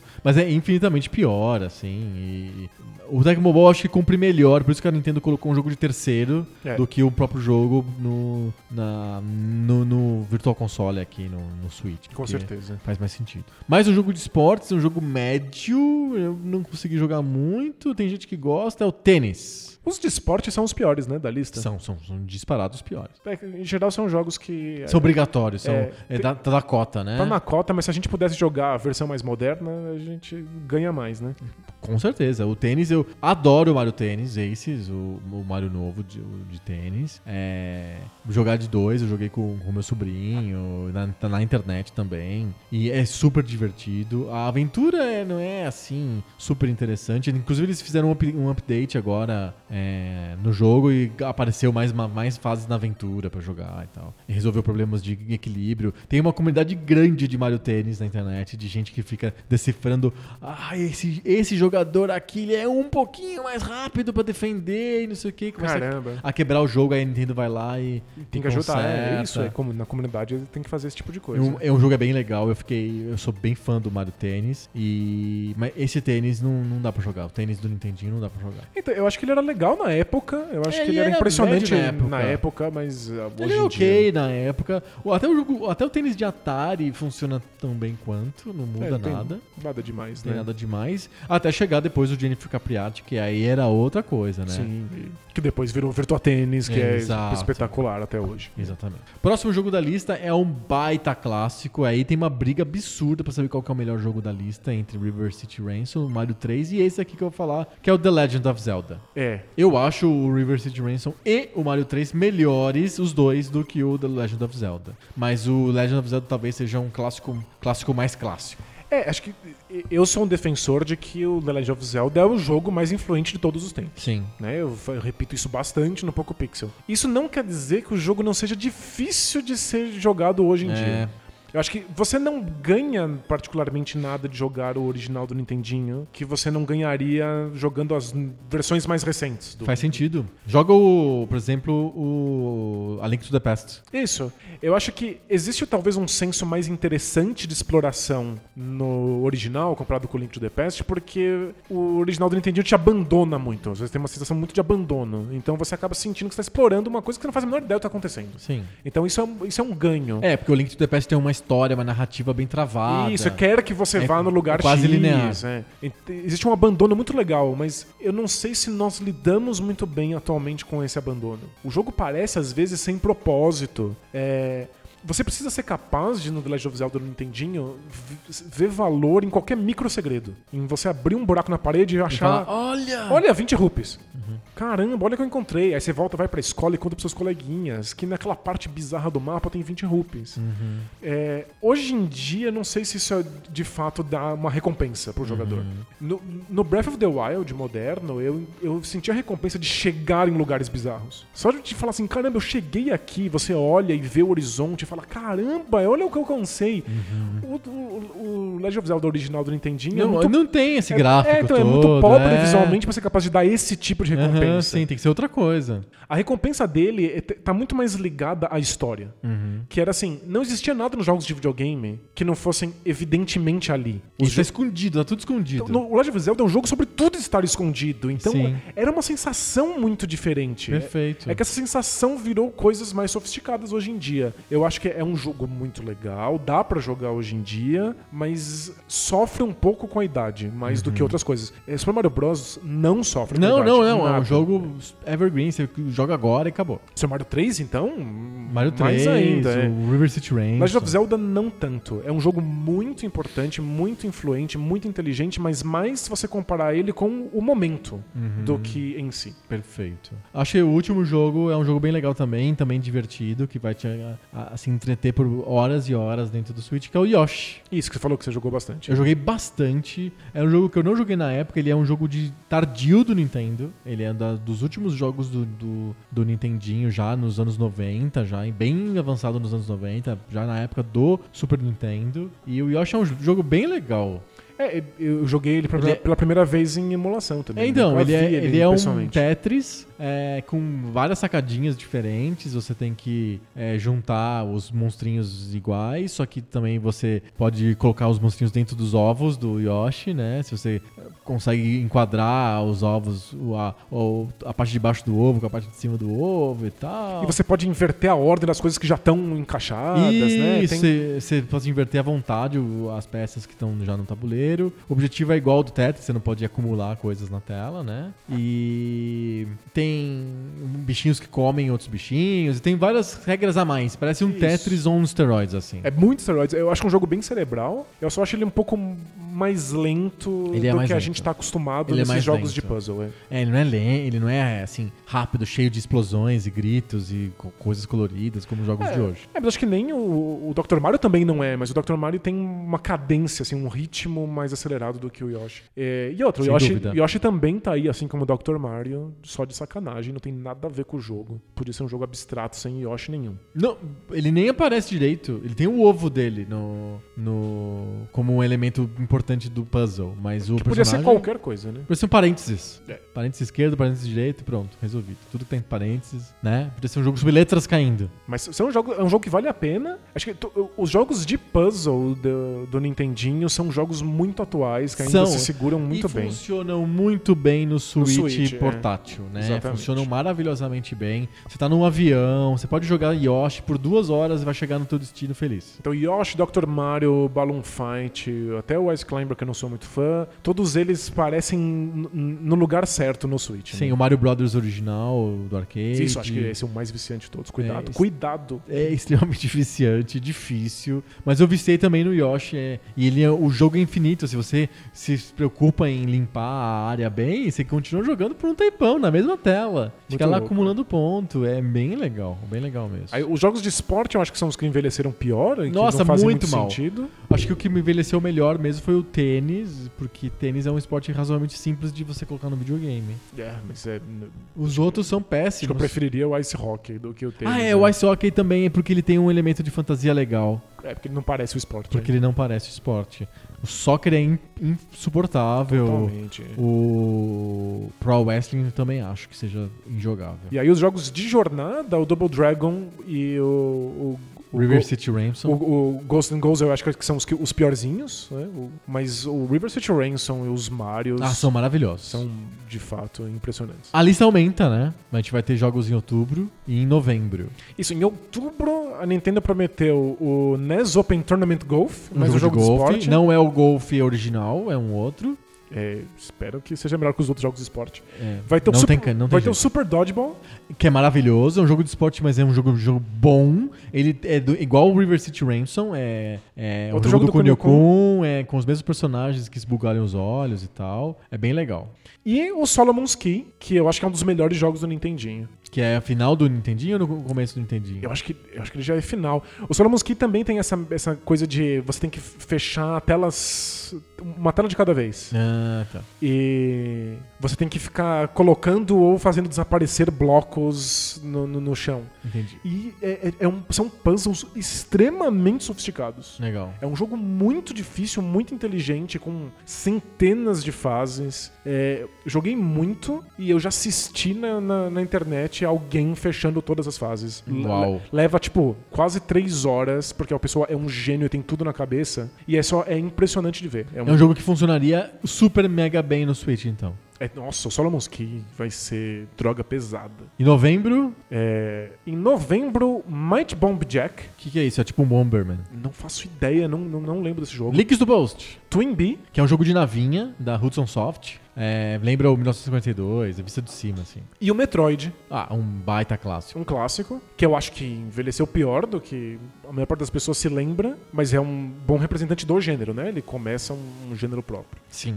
E aí em dezembro a gente vai ter Wario's Woods, um jogo do Wario.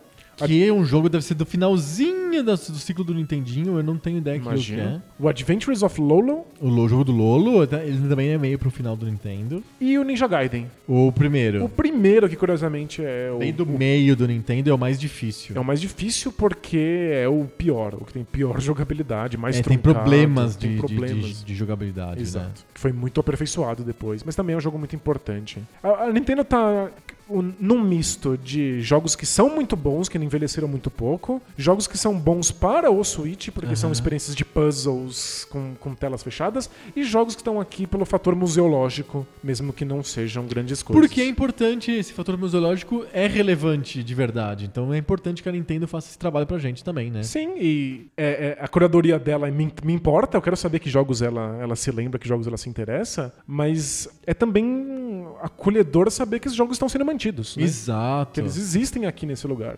Exato. E, e o, o Switch bebe muito na nostalgia. É um, é um videogame nostálgico. É, os jogos, né? Ele, ele, ele é muito aberto pros indies. Os indies são mais nostálgicos do que o normal. É, ele tem muitos jogos de franquias antigas, o Mario, o Zelda e assim por diante. E, enfim, é, é um console que funciona muito bem pra retrô por causa do- da portabilidade. Não é tão fácil você ter um jogo, um console retrô, um jogo retrô no, con- no console portátil. Então, funciona super bem. É isso. E se você para de assinar o Nintendo Switch Online, os jogos somem. É isso. Você não pode jogar mais. Você continua jogando por uns dias, porque ele, ele- ele não checa se você é assinante você toda tá, vez. né? É, porque você tá fora. Ele checa de tempos né? em tempos, e aí uma hora ele vai checar, vai ser- não vai- vai ser mais assinante. Mas é um preço bem módico, especialmente se você compra Pacotão de o, seis pa- o meses. pa- o pacote anual, é, acho que é, é super barato, muito mais barato do que. ah, o- do que o, PlayStation, Xbox e o o PlayStation, Xbox, é. sem dúvida. E a maioria das pessoas acabou comprando nesses no PlayStation e no Xbox pra jogar online. Eu acho Vão que no comprar Switch, no Switch vão, também, vão é. acabar comprando também. Vale super a pena. Só pelo Virtual Console aí, pelo Nintendinho de novo, já vale super a pena. A gente tá falando dos melhores consoles de todos os tempos, acho que vale a pena conhecer esses jogos. Quem nunca jogou precisa dar uma olhada neles. Quem já jogou vai ter um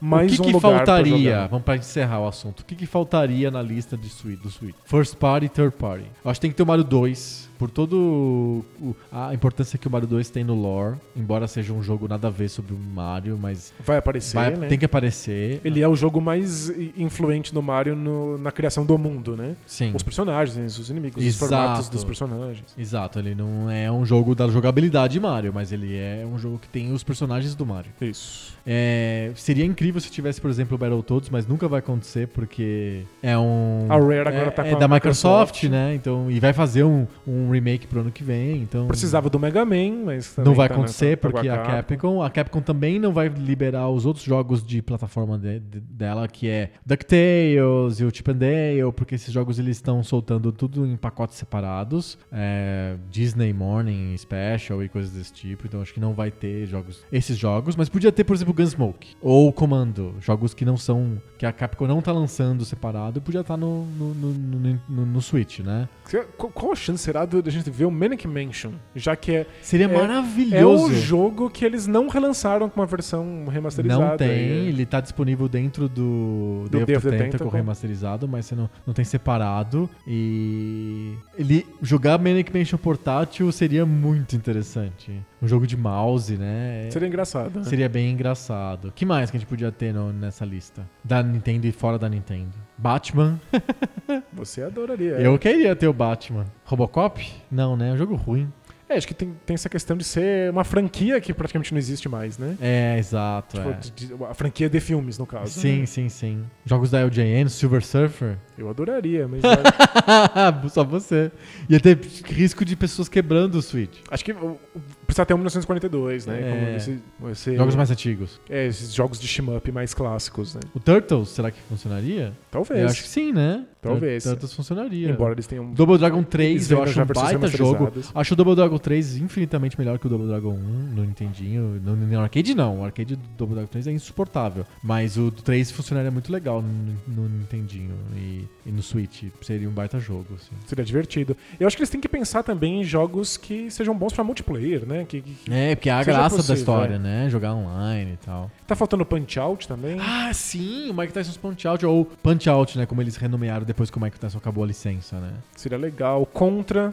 Puta jogo! Esse seria legal. E a, a Konami não tá relançando nada, né? Então fu- funcionaria, eu acho, no, no Switch. E do ponto de vista das franquias da Nintendo, eu acho que tem personagens que fizeram muito sucesso no Smash Bros. que precisam ser resgatados nos Tipo jogos Kid originais. Icarus. É, O Kid Icarus, o Kirby. Kirby. Eh, Jogos que muita gente não experimentou no, no Sim. Nintendinho e que uma nova geração nem sabe o que eles são. Exato. E que vai ser uma chance de ter primeiro contato, de, de ver assim, olha, esse personagem que eu gosto tanto tem um jogo divertido. Sim. Eu acho que seria bacana. E assim, a última coisa que eu f- queria falar é: o Switch, com esse, esse add-on de Nintendinho, virou uma oferta muito mais interessante do que aqueles Nintendinho Classic que eles vendem em miniatura. Você tem razão. muito mais interessante. Você vai ter os jogos modernos, você vai poder jogar o Odyssey, vai poder jogar o Bafo do Selvagem, vai poder jogar é, os, o- todos os jogos que estão surgindo agora. Você tem a portabilidade, é. E você tem a portabilidade. É, o Nintendinho Classic não vai receber mais jogos, porque ele não é online, que nem o Switch é, ele recebe jogos novos o tempo inteiro. E você não vai conseguir carregar. E ele tem um problema de fio do controle. É assim, é lindo pra você ter um brinquedo pra você colocar na estante. Isso, é bem legal. Museologicamente manter também a aparência do A console. né? aparência do console.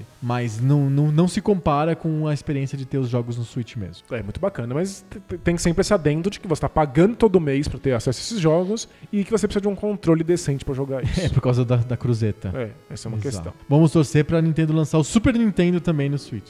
Isso, tem, tem boatos, Boatos. de Super Nintendo, de Nintendo 64. Será que o 64? Vamos ver o que que a Nintendo faz com isso. Tomara mesmo, né? Ela tá indo a conta gotas, três jogos por mês. Dá pra esticar isso pra sempre antes Nossa. de chegar no 64, né? É, esse- ele já tem boato do Switch 2, que seria retrocompatível com o Switch 1. Só que com um processador melhor, uma tela melhor. A Nintendo sempre fez isso com os DS dela. Então, Sempre, sempre tá um monte de. DS de mil tipos. Mesmo o 3DS tem retrocompatível. mudança de, de hardware, mas aí o jogo não roda em um, mas não roda no outro. É. Sempre uma bagunça. Então, o Switch talvez entre nessa. Vai ter o Switch 2 retrocompatível com o Switch 1. Vamos, vamos ver. E aí você vai ficar com raiva porque você comprou um, você podia ter comprado Mas, dois. mas é sempre assim, né? Sempre fez isso. A gente já acostumou. Muito bom, Telecat. Telecat.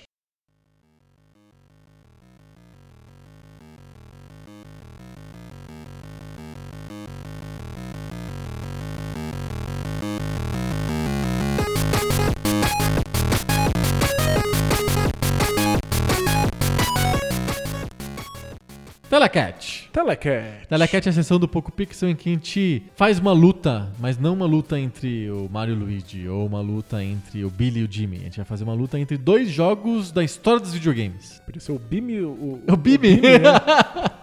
é, o Bimi e o Kunio-kun. Não, não tem essa luta, mas a gente vai sortear entre 200 jogos que foram escolhidos para ser os jogos dos livros do Poco Pixel. livros do Poco Pixel. Livros do Poco Pixel. O Poco Pixel tá demorando, tá enrolando, mas vai soltar finalmente. um- espera, um dia. Talvez esse dia. ano. Acho que sim. O- Dois livros sobre a história dos videogames contada através dos jogos. Isso, então ao invés de ficar falando sobre qual é o assunto do jogo, a gente usa os jogos como ferramenta pra Isso. pensar a história, o avanço dos videogames, o momento em que os jogos aconteceram. Exatamente. E a gente usa os jogos como meras desculpas pra gente falar dos- da história dos videogames. Que é o que interessa. Que é o que interessa. E o que interessa na história dos videogames, no fundo, são os jogos. Exato. Então uma coisa complementa a outra. Então a gente faz aqui, no improviso, a gente sorteia dois desses 200 jogos e a gente coloca eles pra se combater da única maneira possível. Que são os critérios universalmente aceitos da revista São Games. O Adriano Você até que saiu, vai- até você que- saiu do microfone pra mostrar a camiseta. né? Exato, mo- eu tô vendo a moção da camiseta pra você, porque você que vai ler agora os critérios, não sou eu.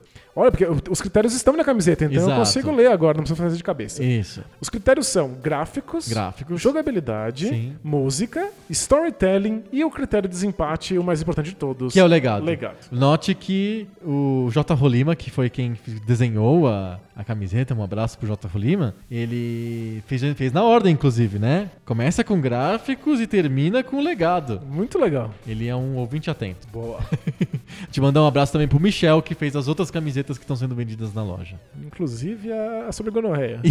Tem a camiseta da Gonorreia, a camiseta do Final Estou muito Fantasy grato. e a camiseta do Donkey Kong. Boa. Que a gente não vai contar o que- o que é exatamente pra não, perder a graça. Espiem. Vão lá na galeriapix.com.br barra E PocoPixel. dá uma espiada. Isso aí, vamos sortear? Vamos. Eu tenho aqui um jogo que o destino colocou na minha mão e que é um jogo de uma empresa que costume, costuma ganhar tudo que parece na frente aqui no Ai, Telecat. não. Então, jura que é outro jogo da Konami? É mais um jogo da Konami. E é um jogo de pinguim que usa gravata borboleta. Você tá me zoando? Eu peguei Antarctic Adventure. Que maravilha. Ganhou. Ganhou? Por quê? Qual jogo que você pegou? Eu peguei Daytona USA. São dois jogos de corrida. Só de que certa um jogo é maneira, de corrida é. de pinguins e o outro jogo é um, um jogo de rally. Inclusive, um fica na Antártida e o outro nos Estados Unidos. né? Antarctic Adventure contra Daytona USA. Ai, que Daytona USA é uma arcade da SEGA, né? Dos anos 90, final dos anos 90. É, acho que esse é o con- um dos confrontos mais bizarros que a gente vai o ter Antarctic aqui. Adventure é um jogo de corrida de pinguins. Na verdade, não é bem corrida, é um jogo de jornada dos pinguins, como se fosse, sei lá, um Infinity Runner de pinguim.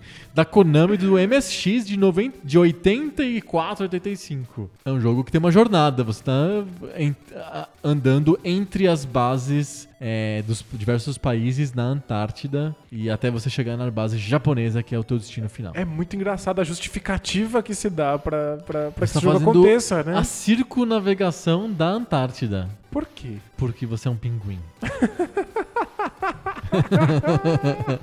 o nosso pinguim é muito simpático, ele usa uma gravata borboleta e um relógio de pulso, porque ele precisa estar cronometrando os tempos dele, ele- imagina, né? E ele tem que desviar de buracos, de peixes que pulam através de buracos, tipo peixes voadores, e de focas. Focas que aparecem do nada, assim, saindo do gelo e que podem atrapalhar você. São simplesmente desafios, né? é, São desafios, são desafios, são obstáculos. Você pula, você- um, a tua única arma é o pulo. Então você pula esses obstáculos, pula os buracos, pula as focas, pula os peixes. Às vezes captura alguns peixes que são pontos, que dão pontos. E se você fizer isso no tempo certo, você chega na base, eh, na base científica lá do país que você está visitando na, na vez. Então você vai tocar o hino, vai ver a bandeira e vai para a próxima base. Esse é o Antarctic Adventure da Konami. Boa. E o Daytona USA. Daytona!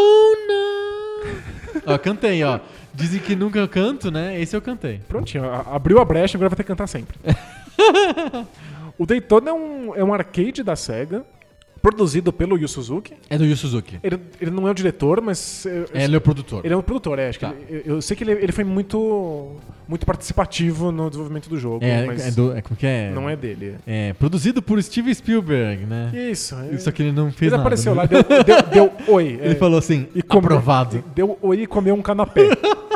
é, é isso. Mas Detona USA é um jogo de arcade com muitos carros ao mesmo tempo, correndo aquelas pi- pistas ovo- Tipo de NASCAR, assim. ov- ovais ridículas. Aham. É um jogo 3D, cuja graça É estava das no primeiras fato- gerações do É 3D. Era, mas era, era um 3D mu- muito impressionante em vários aspectos. Porque, tipo, a, É a SEGA, maior quantidade de pop-ups da história dos videogames tá no Daytona USA. a SEGA já muito tinha feito. É, impressionante. tem, tem muito mesmo. É, acho que no arcade, menos do que quando saiu Do a versão. a- Dreamcast. tem uma versão pra Sega Saturn, né? Ah, tá. Que, nossa, ali é o show do pop-up. Show do pop-up. no, no arcade tem bem menos. Mas tem bastante. A SEGA é já distrativo, tinha É distrativo, tentado. papá. É, é, é, é, é que esquisito, né? Você, Você tá espera andando estar na vendo frente o pop, horizonte, né? aparece um outdoor. A SEGA já tinha tentado jogos 3D de corrida antes, né? O Virtual Racing era um um dos. um jogo anterior. É uma das demonstrações da SEGA de que era possível fazer 3D no Mega Drive, né? Aham, E era um jogo tecnicamente interessante, mas muito ruim como jogo. Sim. Mas o Daytona USA é um 3D muito impressionante. Porque você tem múltiplas câmeras pra, pra, pra jogar. Verdade, você pode escolher. É, inclusive no arcade ele tem vários botões, Botões, de uns câmera. botãozão, né? Você assim. dá um- aquele soco nos botões pra você Isso. poder jogar dentro do carro, fora do carro, de cima, de trás, câmera de televisão.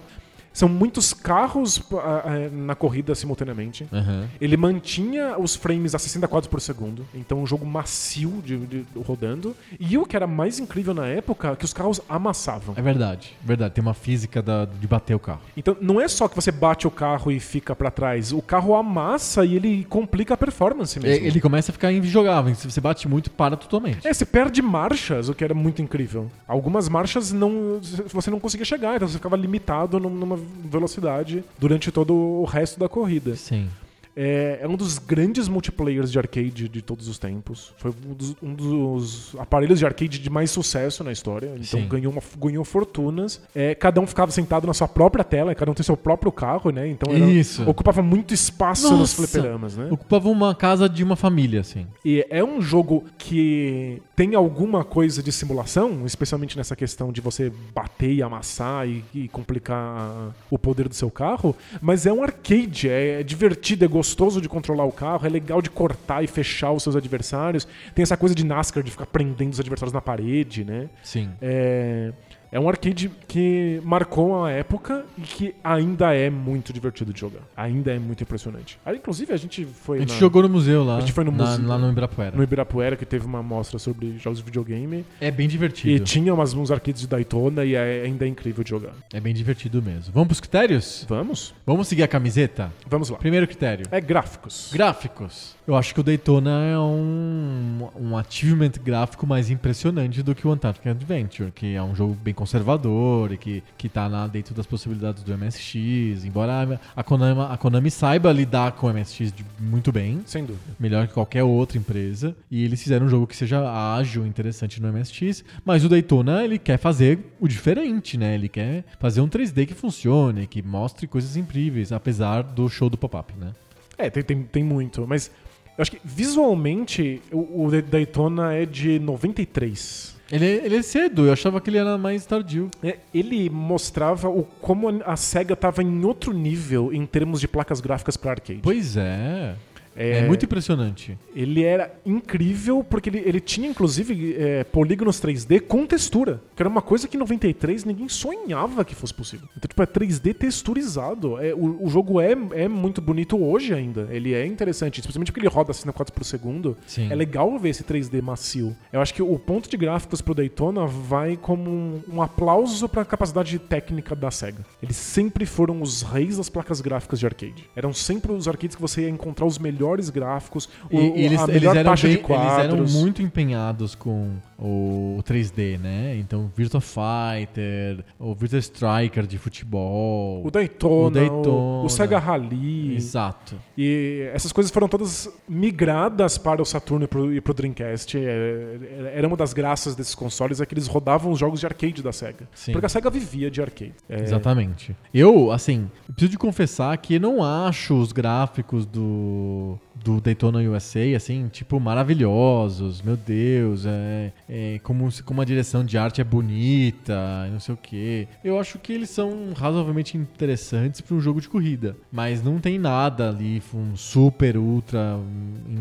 in- incrível em termos artísticos. Ah, acho que Mas não a mesmo, parte é. técnica é impressionante. É. Como que a corrida funciona fluida depois de ter é, cinco batidas em 25 carros, todo mundo correndo loucamente numa pista oval, sabe? Em 93. Em 93. É. Isso é muito impressionante, por isso que eu voto no Daytona USA, porque o Antarctic Adventure é um jogo conservador que vai dentro do manualzinho, sem nenhum risco e tá tudo certo, né?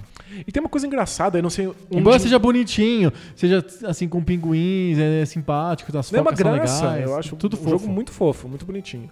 Tem uma coisa que eu não sei o que fazer, onde encaixar nos critérios do Daytona, que é o fato que você estava sentado num carro com um volante de fato e com um câmbio, Isso é uma sensação muito legal. que era, era uma sensação legal e que era uma, uma coisa da SEGA, né? A SEGA quis botar uma moto no, No- no, Rangon. no Rangon, Tinha um carro Ferrari. já na- no- no, no, Outrun. no OutRun, que não fazia nenhum sentido ter um carro, mas eles colocavam um carro ali. Porque é um jogo que não tem diferença nenhuma. você- Nenhuma, não é. Inclusive, você n- não vê em primeira pessoa, Não, você vê em não, você terceira vê de pessoa bunda, sempre, é. né? Então é esquisito você estar num carro vendo um carro Sim, sim, na sim. tela.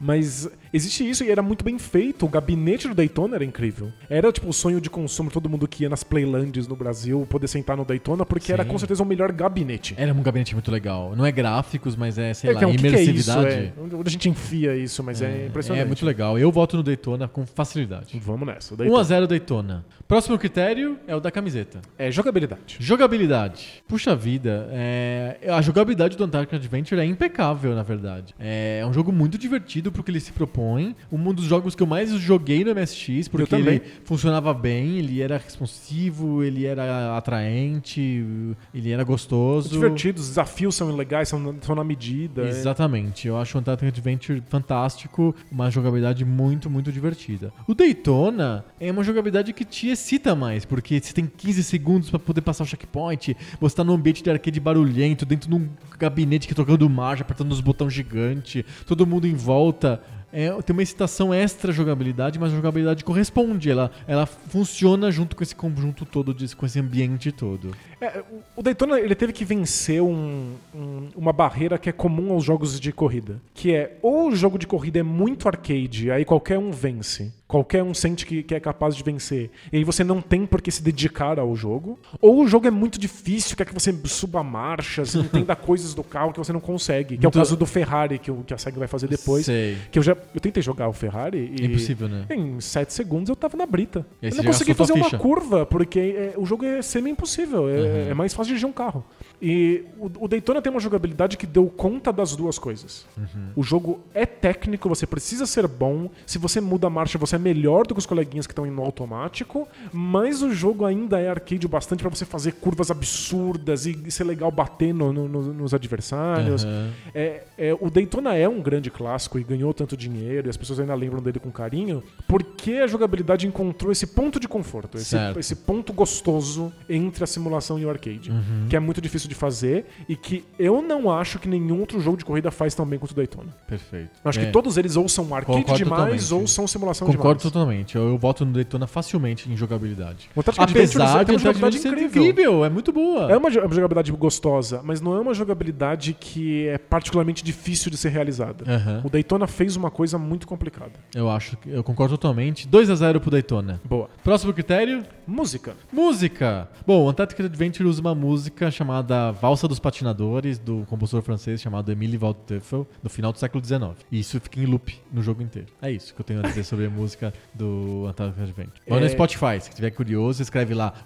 Waldteufel, é um nome em alemão, assim, significa demônio da floresta, inclusive. Waldteufel. E Pat- Le Patiner, não sei como é que é em francês lá, mas é a Valsa dos Patinadores. Enquanto Acho que é por isso que escolheram pra ser um jogo do pinguim que tá meio patinando no gelo ali. Super fofa. É, é O isso. Daytona é gritaria, Dedo no cu. dedo no cu e gritaria, música guitarrenta breguíssima. É super brega. Barulho horrível de motor, um cara gritando no checkpoint de quanto- e quantos segundos é, faltam.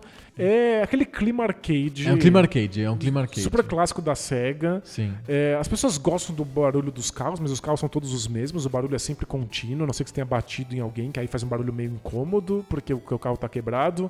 É, não acho que nada no som do Daytona seja interessante. É, eu acho o som interessante porque é, tem o som do carro e das marchas sendo trocadas e é, é uma experiência legal a oral também, assim, acho que o completa muito bem. O cara gritando e tal. É inovador, é bonito, tem o belo. Não, mas é, é, é interessante, funciona pro jogo. É, é- é- é feito para arcade, né? A gente tá pensando É. aqui numa coisa de arcade. De arcade. É gritaria a ponto de que se você tá jogando um outro jogo, Você escuta os você caras escuta os caras do Daytona e Trocando parece... marcha. A- a- o, ba- o barulho do gabinete físico mesmo. De tchac, tchac, o metal batendo e tal. É, fazia, é, era robusto, né? Aquela Isso. marcha. Então ela fa- faz um barulhaço É que tem quando que você ser troca, robusto, né? porque são centenas de moleques jogando aquilo o dia inteiro. Se for um go- igual um computador caseiro, ele quebra em 10 minutos, né? E aí tem essa coisa de que quando você tá jogando no seu, no seu videogame, você tá jogando só aquele jogo. Aham. Então, aquele jogo tem que, te- tem que se vender ali pela, pela graça, pela jogabilidade. Sim.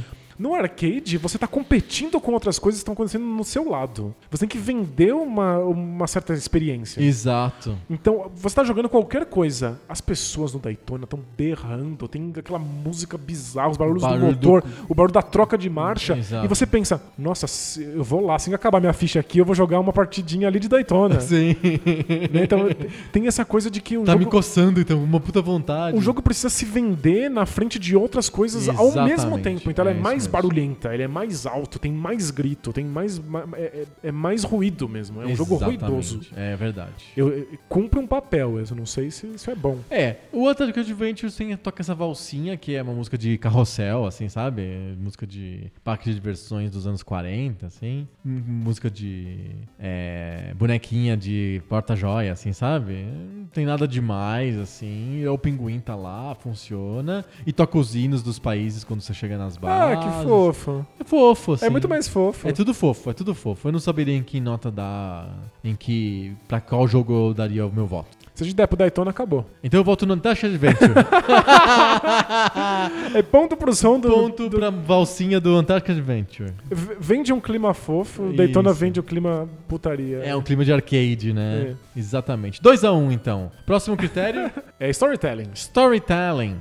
Não tem storytelling no Antarctic Adventure. Claro que tem, é uma jornada, você tá passando pelas estações. Sério.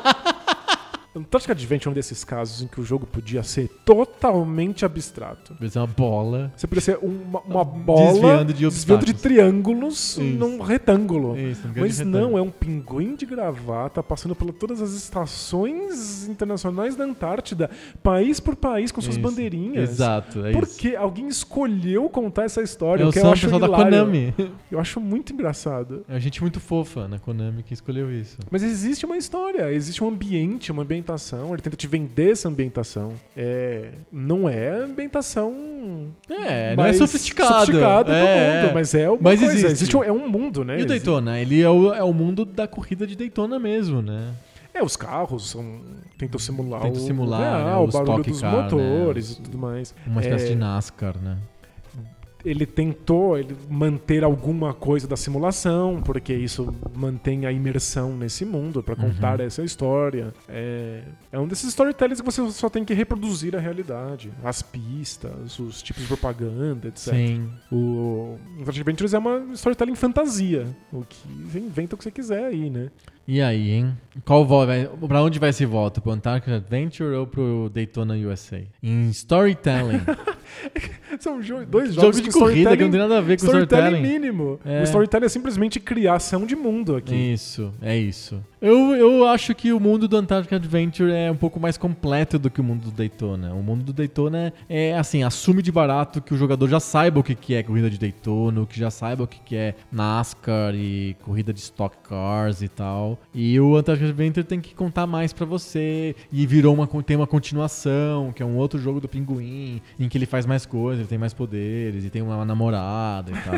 É, em geral, eu acho que é um trabalho muito difícil você fazer um storytelling baseado numa coisa que já existe. Eu acho que dá Aham. muito trabalho pra você não, não criar uma sensação de desconexão. Mas esse jogo de corrida é só fazer as pistas. É só eu, funcionar o Sabe, é- carro. É só o carro fazer o barulho certo e as É. pistas serem o formato certo. É, eu acho que o, pe- o pessoal paga muito pau pro storytelling de jogos como Gran Turismo, por exemplo. que tem Porque- um storytelling do Porque- nada, né? É porque cria o mundo, cria os carros reais. Mas tipo, é, a- você só tá limitado pelas questões técnicas. É, que você tem uma placa de som melhor, de placa de vídeo melhor, Pronto. pronto. Você faz, né? Eu acho que o Antarctic Adventures tem que criar um mundo minimamente pinguim. plausível do pinguim Por passando que, que pelas não é estações, né? um canguru na Austrália, sabe? Tipo. É muito engraçado. É, é- é ponto pela criatividade. É isso, então tá 2 a 2 porque o Antarctic Adventure levou em critério storytelling.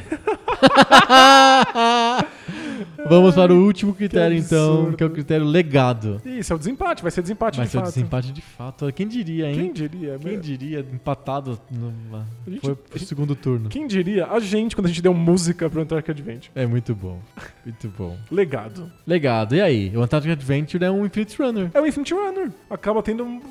Tem um certo legado. é. É o gênero que sumiu por milênios e voltou Voltou pra agora. celular. É. Porque celulares têm questões óbvias de limitação de hardware. Você não tem botões, você não tem cruzinha. E aí todo mundo. Você joga de pé. Joga Eu acho que é a com uma mão principal só, né? limitação. É Muita gente tentou colocar botões e cruzinhas Nossa, virtuais péssimo. na tela, é uma bosta. uma bosta. As telas não são boas o bastante, a respon- a- a- eh, não são responsivos. É o melhor jogo pra celular, assim, os Infinity Runners. O jogo de ação, né? Porque os puzzles funcionam, mas em jogo de ação é muito limitado, porque bu- bu- cruzinha, botão não funciona. Então o que você faz? Um jogo em que é pra cima, então você não tem que obrigar a pessoa a tirar o celular da posição tradicional. E que você só toca assim, tch, rapidinho pro lado pro outro, ele pula pro lado pro outro. É Pronto. só isso.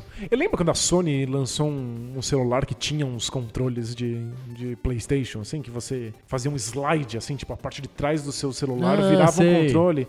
Aí todo mundo falou assim: caramba, finalmente Agora a os gente vai ter jogos vão jogos bons pra celular. Ninguém comprou um celular. É, não funciona. Não quer. né? Então, o Infinite Runner voltou pra uma limitação de hardware mesmo. Isso, não tem Falta de botões. controle. não é. tem botões. Então o Tactical Adventures acabou sendo resgatado depois, décadas depois. É, bem depois. E tem os jogos que são muito mais sucesso do que o Antarctic Adventure hoje, lá. O Tesouro Maia, não sei das quantas, milhões de. É, o Temple Run, né? É muito famoso. Até o Ah, um jogo do Sonic, tem Tem o o- Sonic é, que, que Infinite parece, Runner. inclusive parece muito Tactical Adventure. É, então. é. É. Eu acho que tem um, existe um legado, sim. Se, se os desenvolvedores não olharam pro Antarctic Adventure, eles acabaram por inconscientemente chupando ideias do Antarctic Adventure pros Infinite Runners de hoje. Então, eu acho que ninguém vai te dizer que fez um jogo de celular pensando na Tactic Adventure. Mas fe- fez pensando em outros jogos que, por sua vez, na época, olharam Sim. pra Tactic Adventure. Eu acho que o Untitled Adventure influenciou na época jogos de carro, é, Outrun da vida, coisa do tipo, influenciou e foi influenciado, acho que é uma, é uma coisa mútua. E parece um jogo nada, nada, assim, parece um jogo que o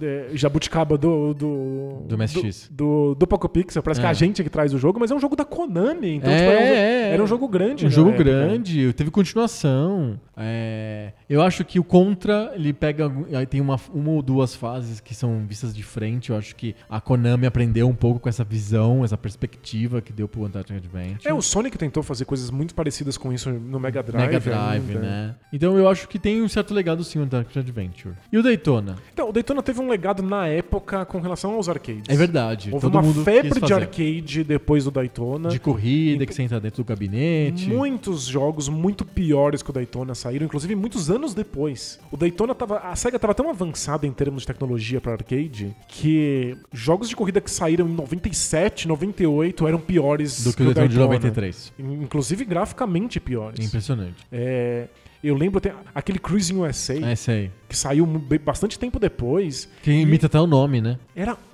vergonhoso visualmente perto do que o Daytona fazia. Então, existia um legado de tentativas de fazer arcades de corrida e uma espécie de necessidade de multiplayer no- no- no- nesses jogos de corrida reais que simulasse os carros de verdade, as pistas de verdade. Mas eu não sei, me parece que os jogos de corrida foram para outra direção depois disso, né? Os arcades morreram praticamente e Gran Turismo fez muito sucesso em jogos de corrida, virou uma espécie de, de padrão de jogos de corrida. Virou padrão. Numa experiência single player, em que as pessoas só queriam os carros É. reais, né? E o Daytona não é um desses jogos que tem um Não. monte de carros, né?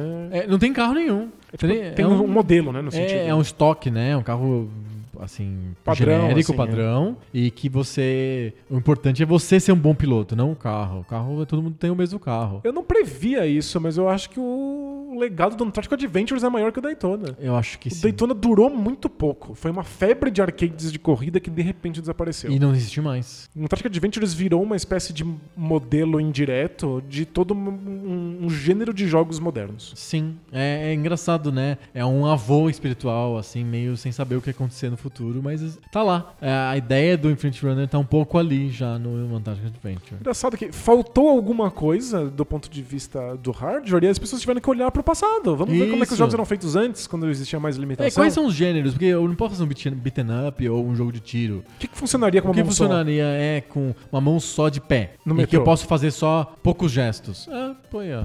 Com Infinite Runner. E olha que você tentou muita coisa. Você tentou jogos com movimento de fato, com usa- Isso. usando o aceler- acelerômetro, o giroscópio. Não funciona. Ninguém não quer ficar balançando o celular. Nada funcionou. E aí tentaram controles físicos no, no celular, as pessoas ignoraram porque era caro. E eventualmente o Atlantic Adventures virou um Exato. modelo. Se você der o Atlantic Adventures na mão do, do- do seu filho, ele já sabe jogar. ele sabe jogar. Ele sabe jogar. E o Daytona e o USA provavelmente vão vão olhar e falar: É, eu prefiro jogar Gran Turismo, eu prefiro jogar Força. Isso, porque é um jogo de esporte no fundo, né? Então é que nem os jogos que a gente falou do Nintendinho, do, que estão no Switch. Você não vai jogar o soccer do Switch. Você vai jogar o FIFA, ou ou o PES, sei lá. É, mas por que o Daytona encontrou aquele equilíbrio entre a simulação e o, e o arcade? Eu prefiro jogar Daytona e USA do que prefiro jogar Força. Porque Até porque eu não, não tenho tem fetiche o- pelos carros, nem E nada porque não disso, tem né? o modo putaria arcade no, no Forza. É. Mas se tiver um jogo moderno que tem, acho que tem vários. É que a gente não tá dentro do nicho Pode ser, da é. subcultura de jogo de carro. Mas você vai abrir lá a, a PSN, você vai ver dúzias de jogos de carros e tem jogos de carro estilo Daytona. Pode ser. Rally, X, Mas me, Y. me parece que. é, Eu go- adoro jogo de corrida, mas eu não gosto, de, eu não gosto, ou não vou atrás desse tipo.